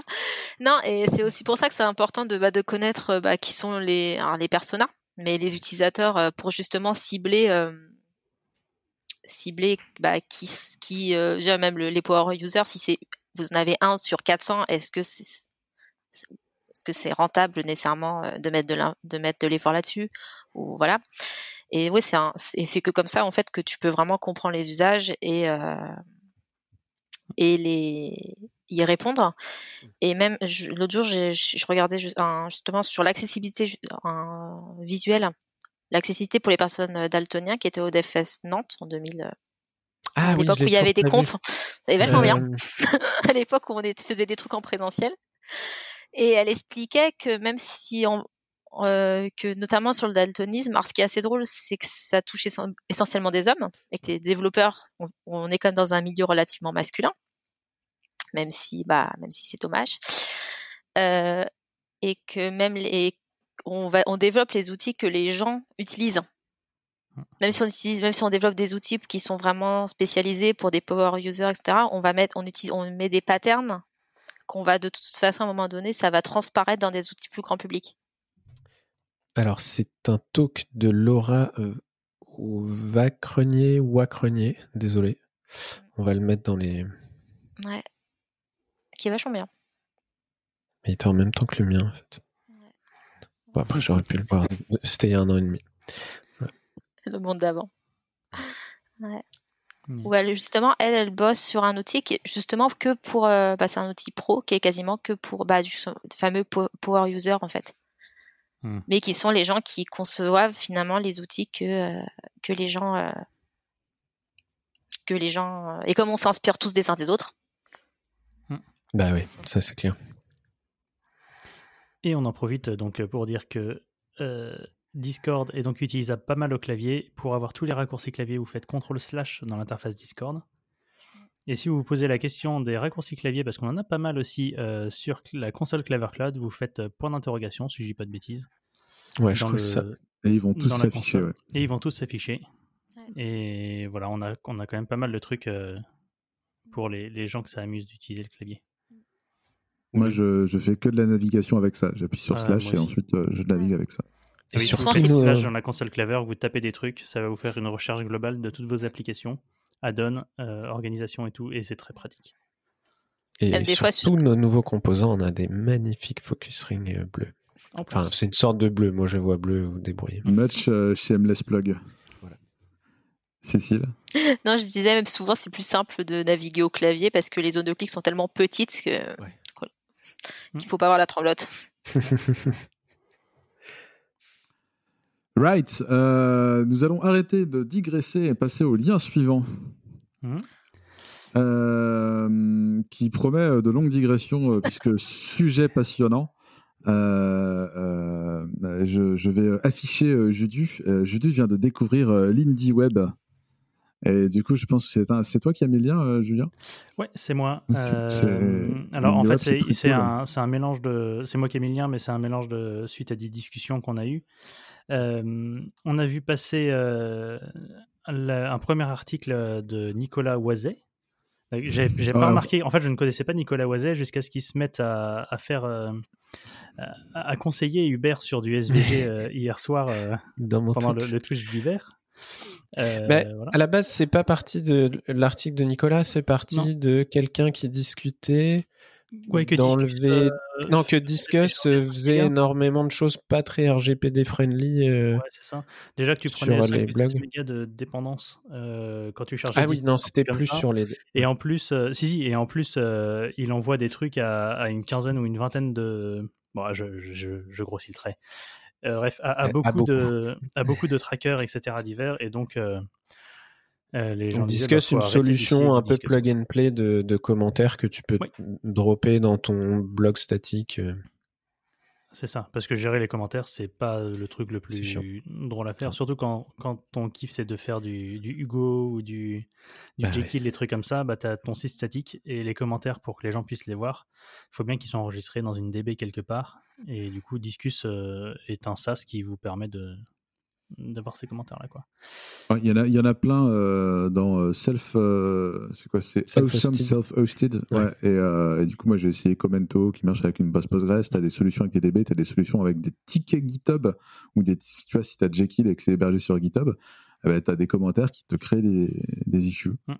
directement. C'est pas mal. Enfin, Il y a plein de choix euh, divers et variés pour euh, se passer de, de Discuss. C'est ça. Et du coup, euh, quelqu'un dans, peut-être même Nicolas, hein, dans, le, dans les conversations de ça sur Twitter ou après en interne euh, chez nous, euh, il y a là un article qui a 3 ou 4 ans là, qui est passé euh, qui parle de quitter Discuss pour utiliser Web Mentions. Et donc j'ai découvert ce truc-là. Et, euh, et en fait, je me suis rendu compte que le W3C avait, comment on appelle ça, standardisé Ouais. un, tout un protocole pour. Alors, c'est pas exactement des commentaires. Alors, ça peut être utilisé pour des commentaires, mais c'est plus large que ça. Mais en gros, tout un, tout un protocole pour euh, relier des sites, enfin pour savoir, pour prévenir un site qu'on a parlé de lui, c'est ça? Ouais. Alors après, est-ce que les web mentions, c'est c'est standardisé au W3C Je sais plus trop. Ben, en tout cas, euh, si, il me semble que ça s'appelle même euh, web mention dans le dans la RFC, etc. Et dans le... Parce que dans l'article là, il y a un lien. ah oui, c'est c'est une. Pardon, je dis n'importe quoi. C'est une recommandation officielle W3C. C'est ça, oui. Ah bah tiens, je, viens de retrouver mon onglet. Donc voilà, les web mentions, en gros, ça précise euh, euh, à quoi doit ressembler un message, etc. Et en gros, dans votre page web, euh, vous mettez une balise dans le header ou dans le header HTML où vous allez dire si vous voulez faire du web mention de, de ma page, voilà le endpoint à utiliser, donc sur mon site, etc.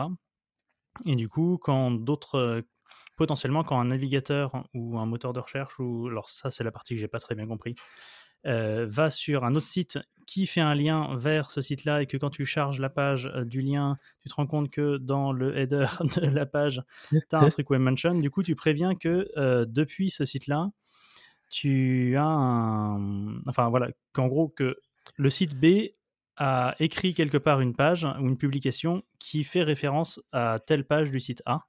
Et du coup, tu peux prévenir le site A et ensuite le site A.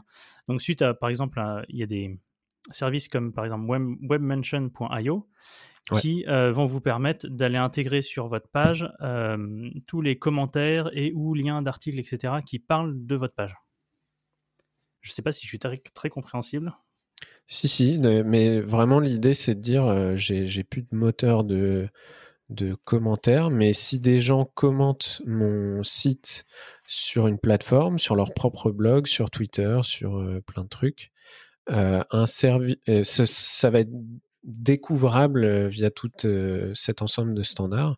Et, et vous, vous allez pouvoir outiller votre blog pour le régénérer et inclure toutes vos web mentions. Et c'est là, je crois que dans notre Slack que je t'ai partagé euh, bah déjà un article mmh. de Nicolas Oisé qui en parle, et puis surtout juste comme référence parce que le blog de Nicolas Oisé est une mine d'or, il est trop bien, et, euh, et, il a des web mentions en dessous de tous ses articles.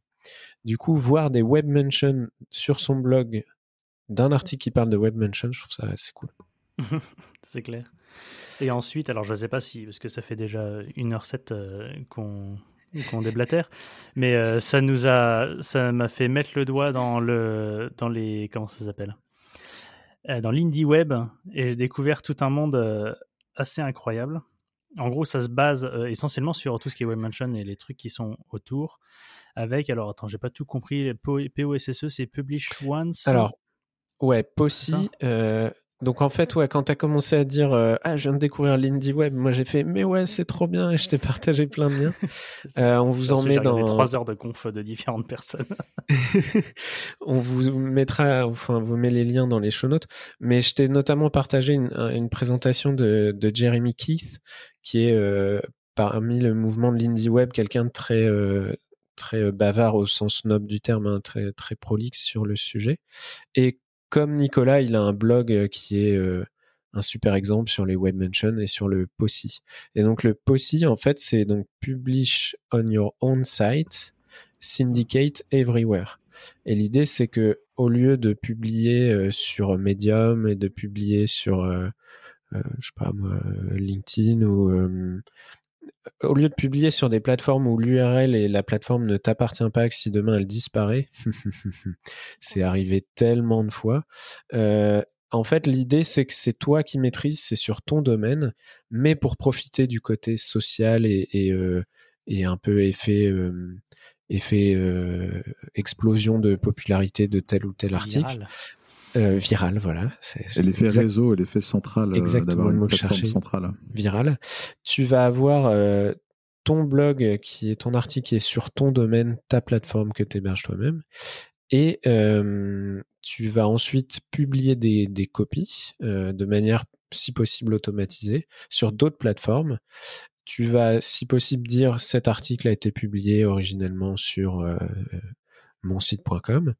Et en plus, si tu peux, pas mal de plateformes le, permettent, tu vas mettre une canonical URL pour que les moteurs de recherche n'indexent que ta, page d'origine source.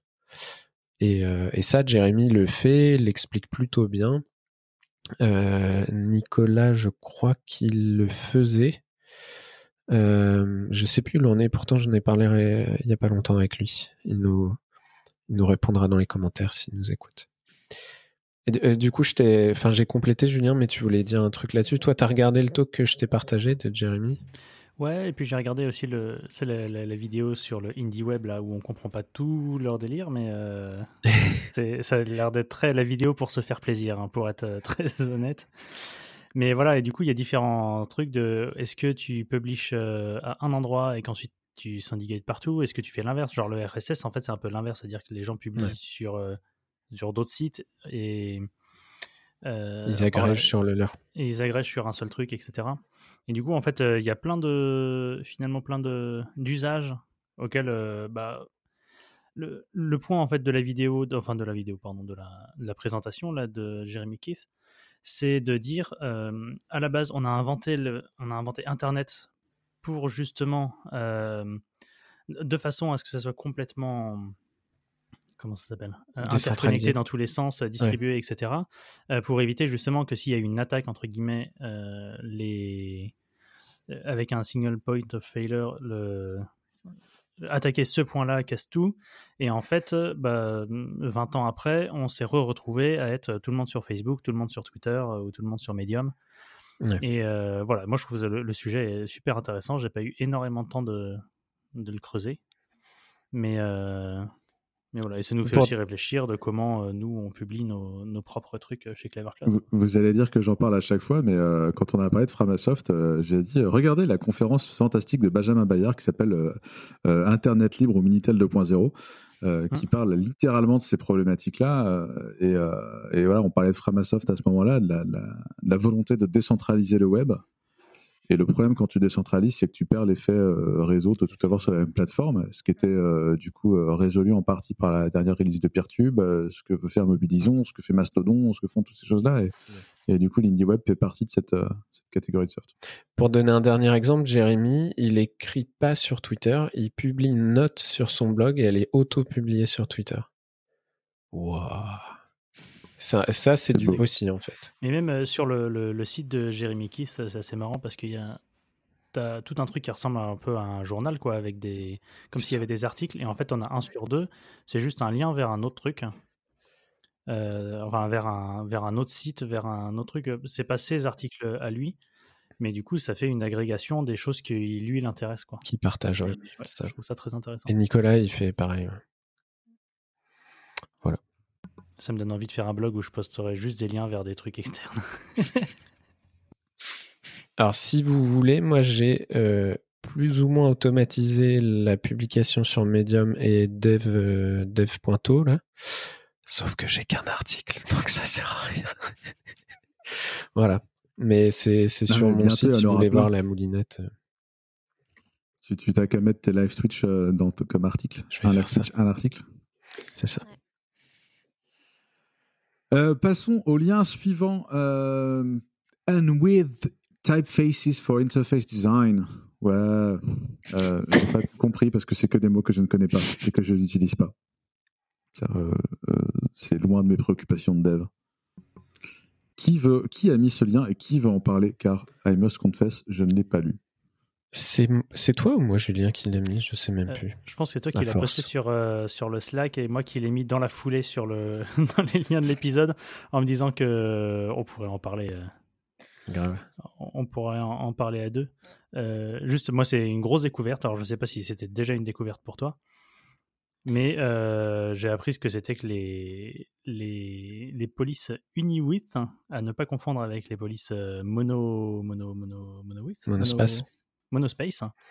Une police monospace, c'est une où tous les caractères font exactement la même largeur, que ce soit les caractères d'espacement, euh, les i, les m, etc. Alors qu'une uni-width, euh, c'est une police où les caractères font pas tous la même largeur, c'est-à-dire que En fait, souvent, euh, le monospace, c'est bien quand tu codes, parce que ça aligne les choses, c'est bien dans ton terminal parce que ça aligne les choses.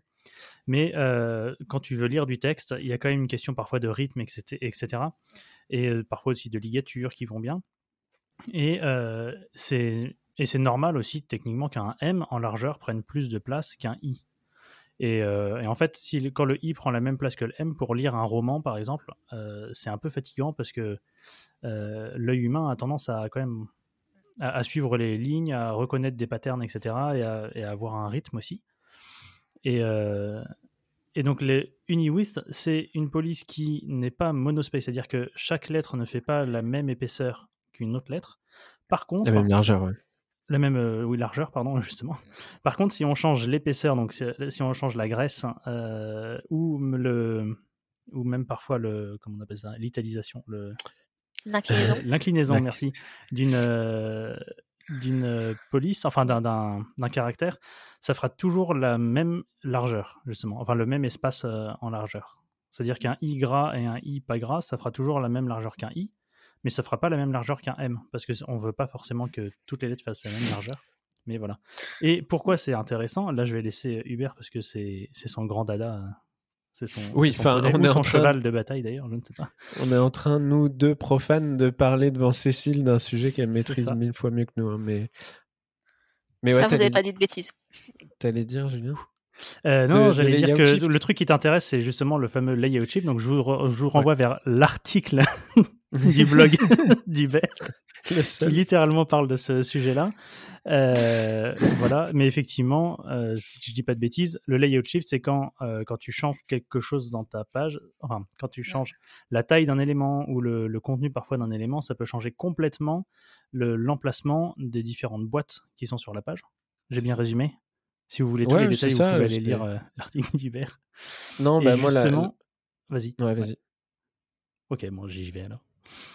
Et euh, moi, moi, comme je suis le plus profane, je, je fais un peu l'intro et puis après, je laisserai les détails euh, euh, aux spécialistes.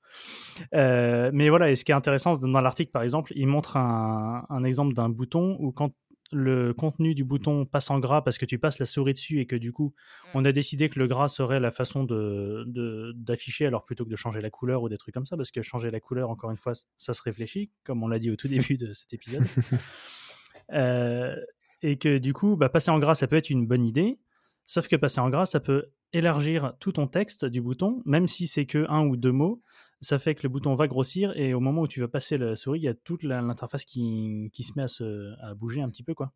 Ça, ça décale les autres boutons. Alors qu'avec ce type de police, donc les uni euh, le, le, le, bouton va, pas, va jamais changer de largeur parce qu'en fait, ta ligne de texte va toujours avoir exactement la même largeur. Mais euh, il me semblait que dans les discussions préalables, Cécile n'avait pas l'air très d'accord. Enfin, n'avait pas l'air de. Qu'en penses-tu, Pas très d'accord, mais elle avait l'air de dire que c'était pas non plus la panacée. Alors, euh... alors comment je, je, comment je vais expliquer ça? Alors moi, ce qui m'embête un petit peu dans tout ça, c'est que quand on fixe des des largeurs, en fait, le, les, les largeurs, que ce soit des caractères ou des espaces, donc entre chaque caractère, euh, ça va apporter du rythme du, un rythme visuel. Et si c'est tout est normé, quel que soit euh, bah, la font weight, donc l'épaisseur, le, bol de, de la bah, du caractère, on va perdre ce fameux rythme visuel et on va perdre en lisibilité. Parce que c'est comme tout mettre en capital, euh, en dehors du fait qu'on crie, on, parce que crier c'est c'est pas bien, c'est mal. Il a plus de compte Twitter, c'est bon. Merci. En fait, on, perd en fait euh, le, par exemple un P, un, un, P, un D, un L, etc. En bas de case, donc quand c'est écrit en minuscule, le fait que ça monte et que ça descende, ça crée un, rythme visuel. Sur mettons un capital, on perd ce rythme visuel et pour les personnes, par exemple comme moi, qui sont, qui sont dyslexiques, c'est illisible. Et c'est un peu le même problème avec les justement des les largeurs de caractères ou de d'intermots les largeurs des espaces entre les mots. Quand c'est fixe, d'un moment, on va justement, on perd ce rythme visuel et donc on, perd en lisibilité. Et je sais que c'est un vrai casse-tête. Et d'ailleurs, je voulais juste rajouter un truc, quand vous modifiez, que ça soit l'inclinaison ou l'épaisseur des caractères, faut pas faire, va pas, faut pas forcer. Faut choisir une typographie qui prend en compte dans sa typographie. Où ça a été designé à la base. Designé parce que justement, ce design pur permet d'éviter ce genre de choses. Souvent, les problèmes d'où ça rallonge, où ça fait sauter, etc. à la ligne, c'est parce que ça a été, c'est forcé et pas parce que ça a été pensé dès le départ. Et du coup, donc dans l'article, il y a, y a, plein d'exemples de, de polices de caractère qui supportent ce, ce dire cette fonctionnalité, mais plus cette, cette caractéristique de ne pas changer de largeur en fonction de l'épaisseur du, du caractère. Est-ce qu'il y, y, en a où dans l'article, Cécile, tu trouves que c'est c'est pas trop mal fait, sauf si tu vas trop loin en trop fin ou trop épais Ou est-ce que de manière générale, c'est c'est une fausse bonne idée tu... Ah, moi, je trouve ça vachement cool en vrai. Hein. je suis pour qu'on crée des nouvelles typos. Parce que je on peut pas se réduire à utiliser Roboto, Source Pro et OpenSAN. c'est un peu le problème aujourd'hui. Donc euh, non, je, je, trouve par contre euh, le, je trouve ça hyper hyper bien. Surtout ça ça résout une partie des problèmes qu'on a. Et euh, c'est comme tout, c'est comme le choix d'une couleur, le choix d'une typographie est lié à son contexte d'utilisation, aux personnes qui vont et à la lisibilité. Et on choisit pas la même typo suivant si on par exemple si on va bosser pour faire de l'application de gestion métier où ça sera essentiellement des tableaux que pour quelque chose de grand public, même si ça reste des des sans sérif. Euh, euh, si euh, par exemple on va dire une open sans et une avenir, ça peut c'est deux typos qui sont différentes qui se ressemblent énormément mais qui n'ont pas la même lisibilité sur certains caractères. Donc c'est vraiment à prendre cas par cas. Euh. C'est le moment où je vous demande ce que vous pensez de la, la typo utilisée dans Replicagram, euh, qui est donc le, le, truc pour euh, Julien est mort de rire parce qu'il s'en est beaucoup servi. Si vous suivez Julien sur Twitter, il a dû voir plein de Républigramme, plein de montages photos. Euh, L'Élysée ah, a lancé une campagne de pub euh, avec euh, les gestes euh, adoptés à cause du Covid. Mm. Et donc, tu as quatre photos avec à chaque fois un texte en blanc et une typo imbitable de mon point de vue. c'est galère à lire, quoi. Ah c'est illisible, c'est horrible. C'est le contraste est horrible. Eh ben, on va en, générer un tout à l'heure. On va mettre choisir sa typo. J'avoue. Et on changera les typos juste pour le concept. C'est vrai que du coup, j'ai un peu participé à la traîne de, de faire plein de, de petits mèmes à, base de ça. Donc, il y a quelqu'un qui a fait un outil qui s'appelle Republigram qui vous permet de mettre une photo, choisir euh, quel texte va être en majuscule et quel texte va être en police illisible, je sais plus quoi là. Et euh, voilà, et ça vous génère l'image qui va bien euh, dans le, dans le même style. Et du coup, c'était quand même pas toujours facile parce que je cherchais des images sur lesquelles c'était lisible.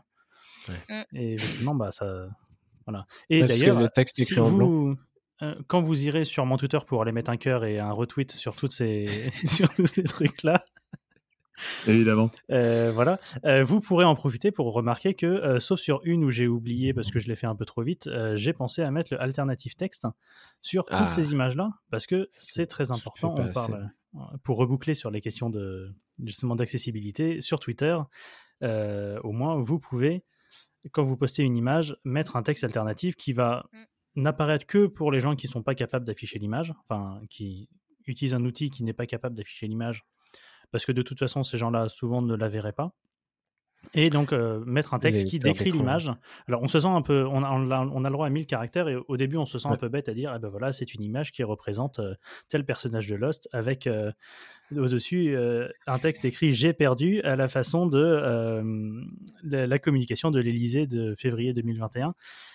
voilà, on se sent un peu bête à écrire comme ça, mais en vrai, c'est ultra important pour les gens qui voient plein de cœurs, plein de retweets, parce que bien sûr, vous allez tous mettre des cœurs et des retweets sur mes trucs, et qui comprennent pas d'où ça vient, parce qu'ils savent pas, ils peuvent pas euh, voir l'image et, comprendre la référence. Tu peux faire la même chose sur Medium aussi. Ah oui, ah, ça c'est cool. Bah de toute façon, euh, j'ai tendance à le faire quand je fais une page web à la main. Les, deux trois fois où je fais euh, un truc, voilà, souvent c'est pour écrire logo, hein, qu'on se, qu'on soit clair. Ah. Mais, euh, mais quand même, ça reste important le. Ouais. Mais pour, pour revenir sur, euh, sur l'article, il y a après avoir expliqué un peu le concept, il donne plein d'exemples.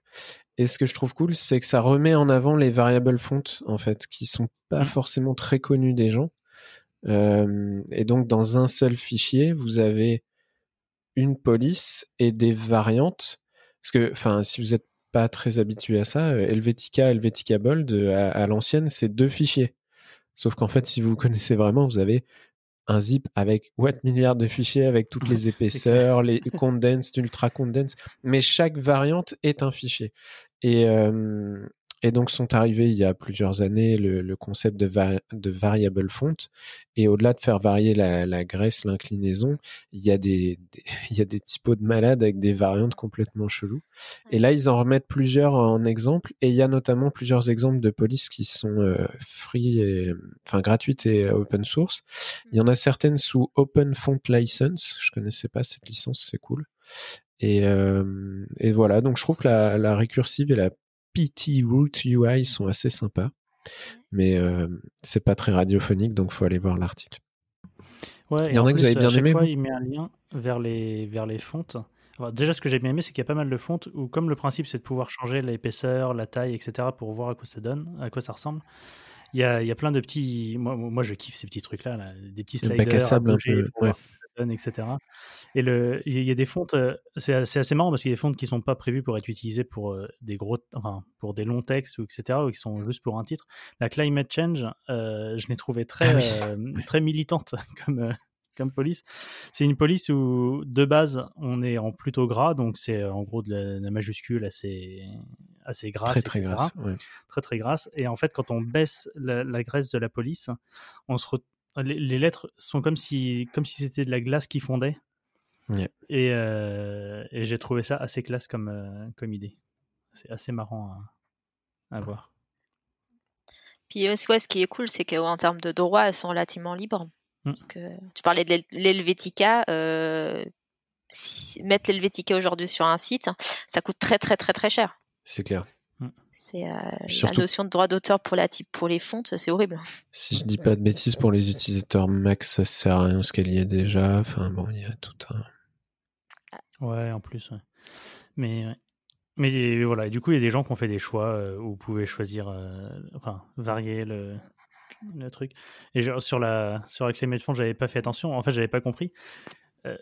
tu choisis pas une taille de graisse tu choisis une année, donc ça commence en 1979 où c'est assez gras et ça arrive en 2050 où en fait c'est illisible parce que c'est ça a fondu. parce que les, lettres sont toutes fondues quoi. Et euh, en fait il y a plein de polices où parfois le but c'est pas forcément d'être lisible mais de faire passer un message quoi.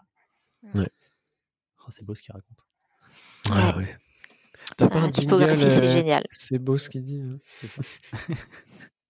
On s'en fout, c'est pour la Et donc en parlant de, en parlant de faire passer un message, euh, passons au lien suivant.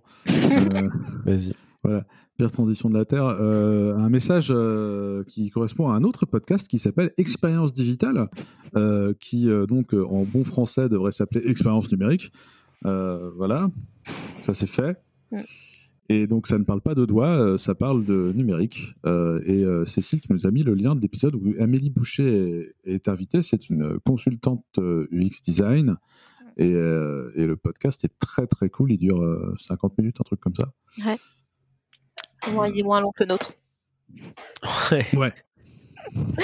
Bah, du coup, Amélie Boucher, c'est une de mes, mes héroïnes, hein, je tiens à préciser.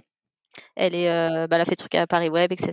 Et elle a écrit récemment, elle a, réécrit, elle a réédité, c'est la quatrième édition de ce bouquin. Ce bouquin qui s'appelle Ergonomy Web, Ergonomy Web et UX Design voilà. conception. Putain, mais, Centré euh, utilisateur. Alors en termes de contraste, on est d'accord. Ouais, j'étais en train de me dire, j'arrive pas à lire. Euh, Qui a écrit du blanc sur le pantone jaune de l'année là Et le, sinon, le, contenu est vachement bien et, comme vous pouvez le voir, je m'en sers. Ouais, c'est plein de post-it, ouais. Ouais, c'est pas le pire.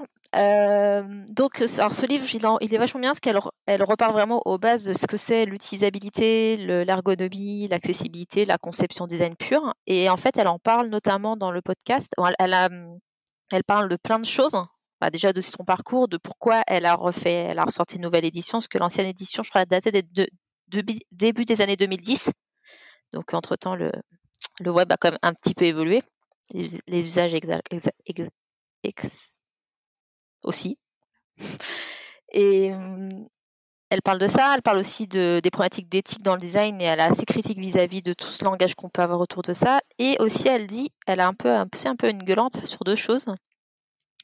C'est que souvent, en tant que designer, on est plus centré sur nos process, sur notre méthode que finalement sur le résultat et la qualité finale de ce qu'on livre. On fait pareil chez les devs, hein, c'est hallucinant. Voilà. Donc, et je trouve ça hyper intéressant parce qu'on nous parle à longueur de journée. Des, il y a des, des confs, des meet-ups, des articles, plein de choses sur, sur de la méthodologie, sur j'ai fait tel, atelier, j'ai mis en place tel, tel outil, telle chose, etc. Mais souvent, on oublie le livrable à la fin, la chose qui va être utilisée et qui doit du coup être utilisable. Et j'ai trouvé ça super intéressant. Et puis elle a également parlé aussi de l'accessibilité, où elle a dit une phrase qui m'a beaucoup fait rire. Elle a dit tout le monde s'en fout, texto. Et j'ai trouvé ça assez, assez réaliste parce qu'elle a un regard peut-être qui peut être peut-être un peu cynique, mais plutôt cohérent avec bah, l'état aujourd'hui, aujourd'hui du web. Bah ouais, comment est-ce que tu fais comprendre aux gens que c'est pas un détail et, et est-ce que tu peux considérer que les gens s'en foutent quand ils sont simplement pas au courant et pas éduqués mmh, C'est ça. Donc je vous conseille de l'écouter, c'était vraiment bien. Euh, alors peut-être pas tout si ça vous intéresse, mais en tout cas à partir de la 20e minute. J'ai noté. Je sais pas, Laurent, je crois que tu l'avais écouté. Euh, ouais, je te confirme que le, les passages que j'ai retenus sont plutôt sur la fin. Ouais. Euh, j'ai bien aimé ce qu'elle a dit à la fin où elle, elle, dit qu'il faut prendre le temps, s'asseoir, réfléchir et arrêter de copier bêtement euh, euh, ce que font les autres. Quand on fait quelque chose, on regarde ce qui se fait euh, à côté et qui y ressemble.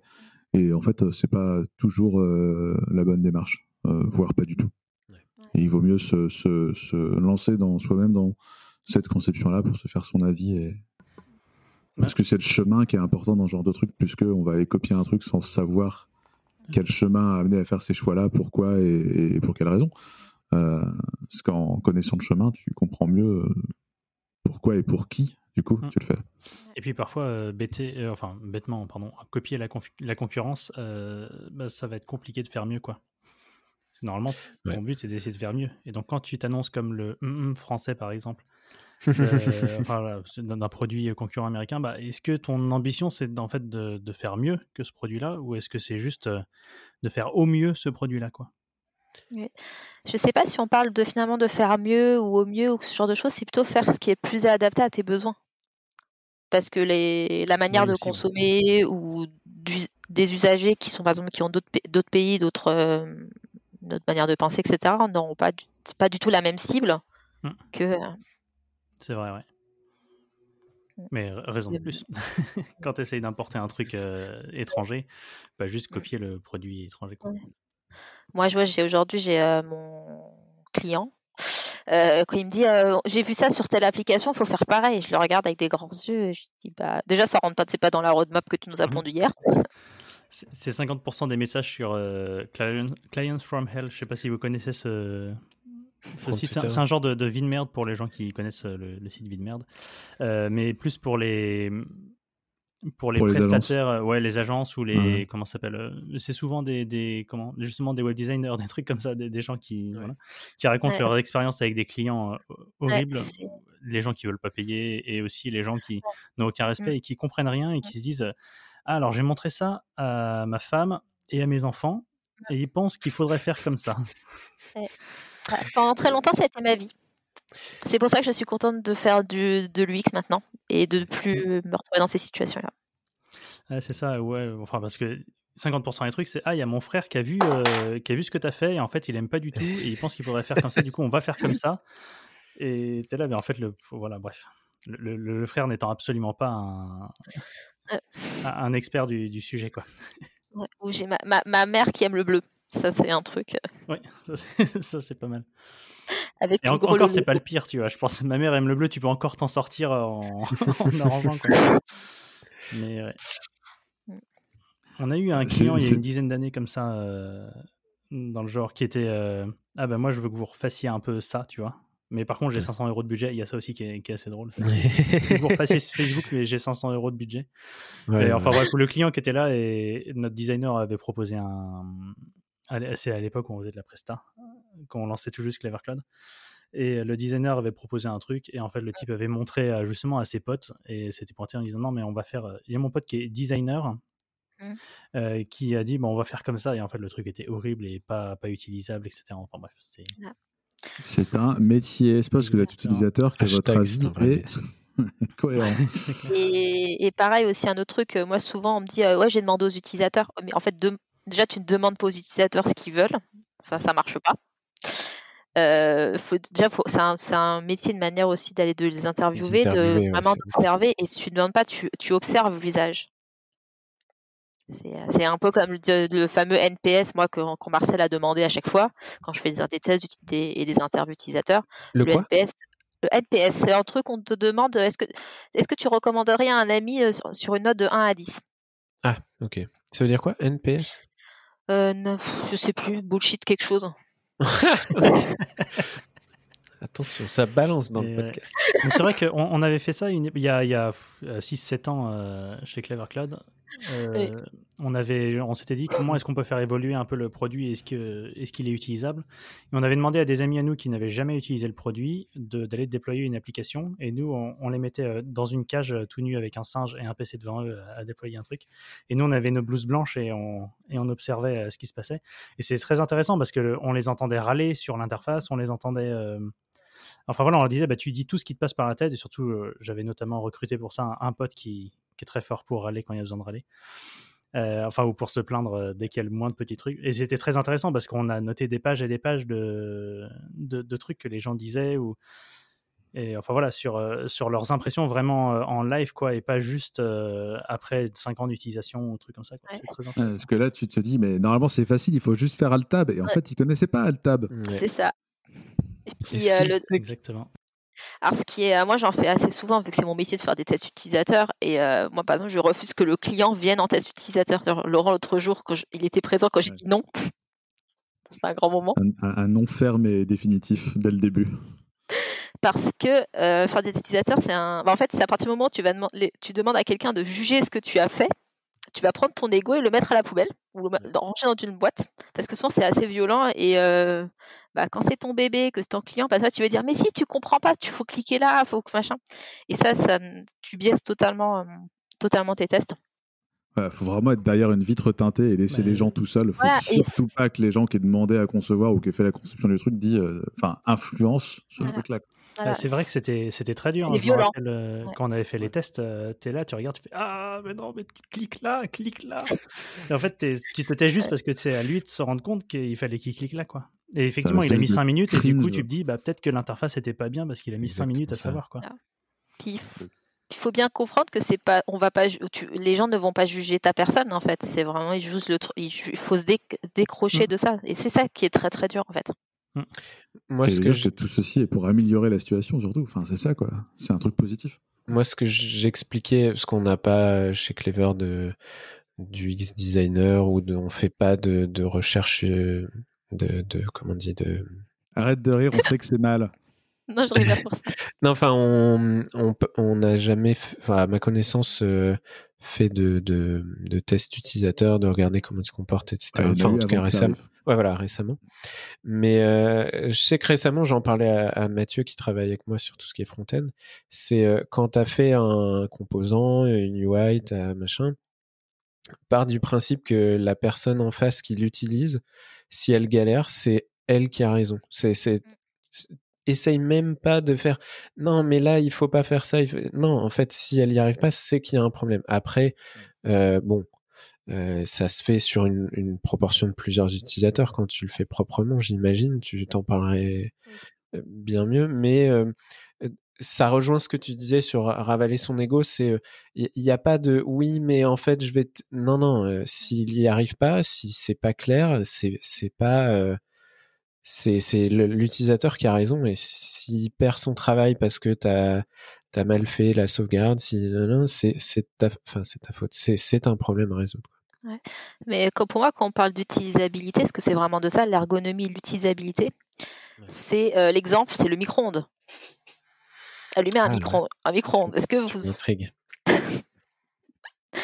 Ah, vas-y, à chaque fois, je me demande comment ça marche. ouais, Ah oui, alors oui, allumer un micro-ondes, c'est un enfer.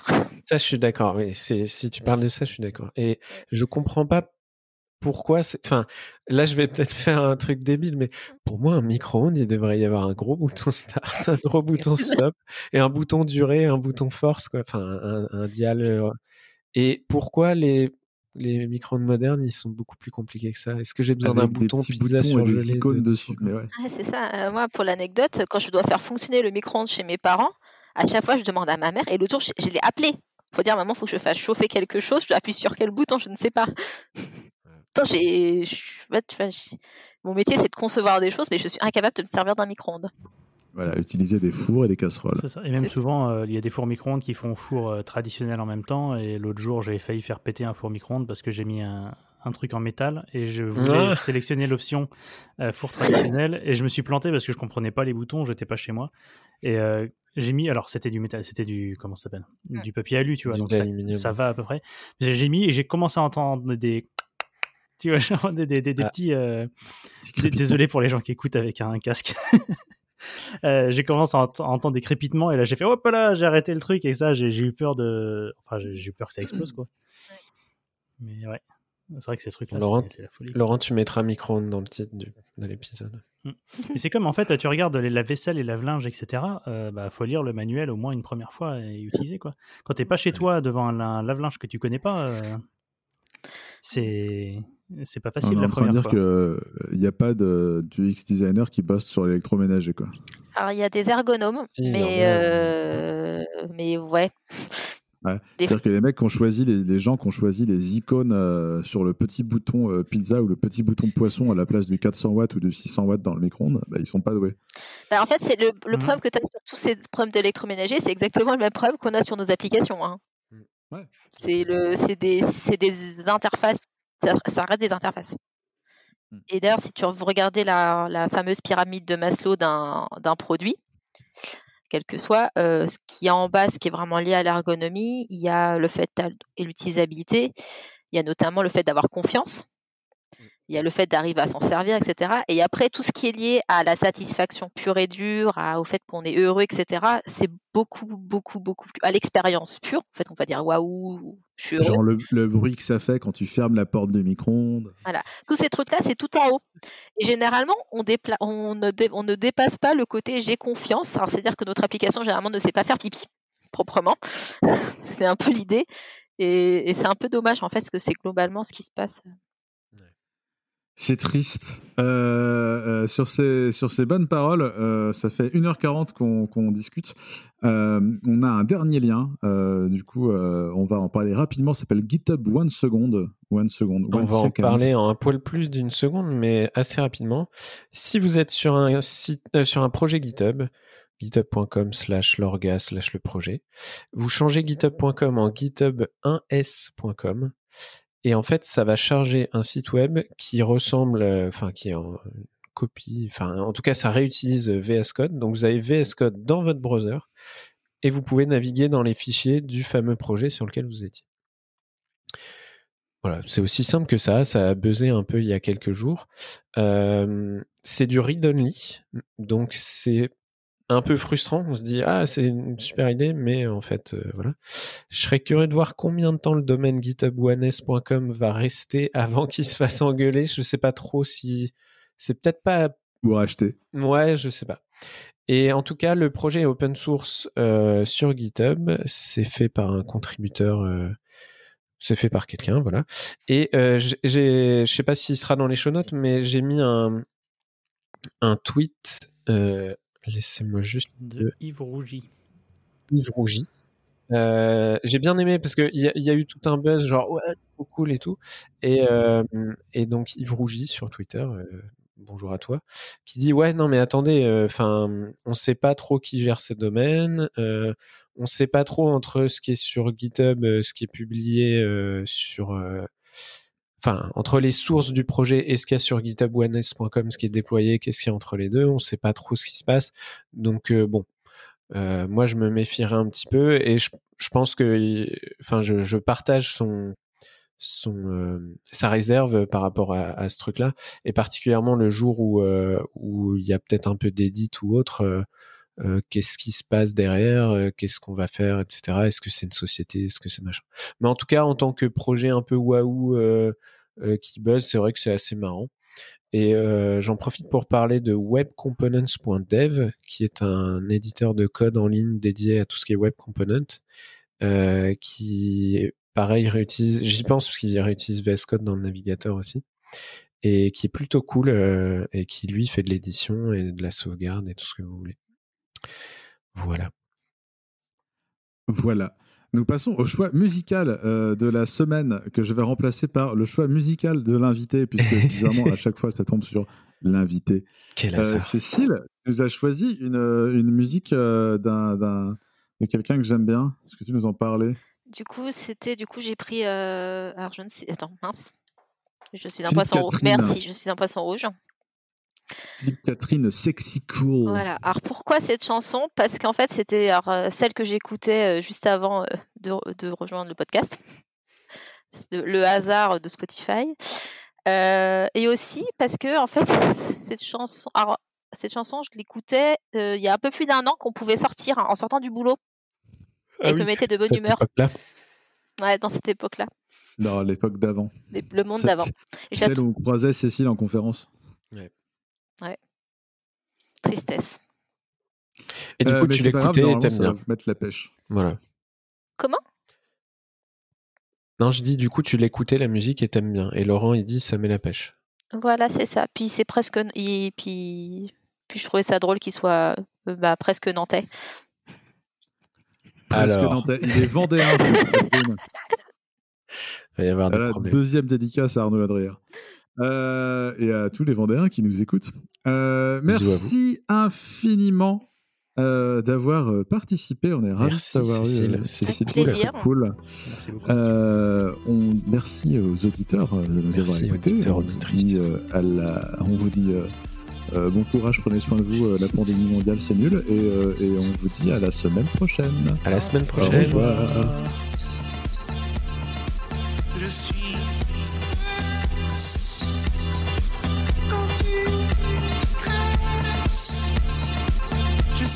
sexy.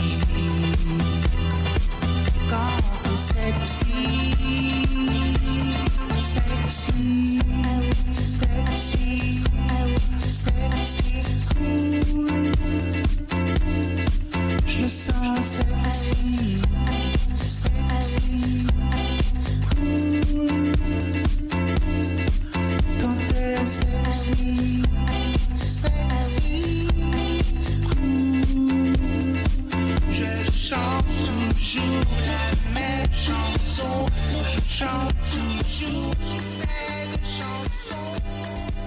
Je suis cool.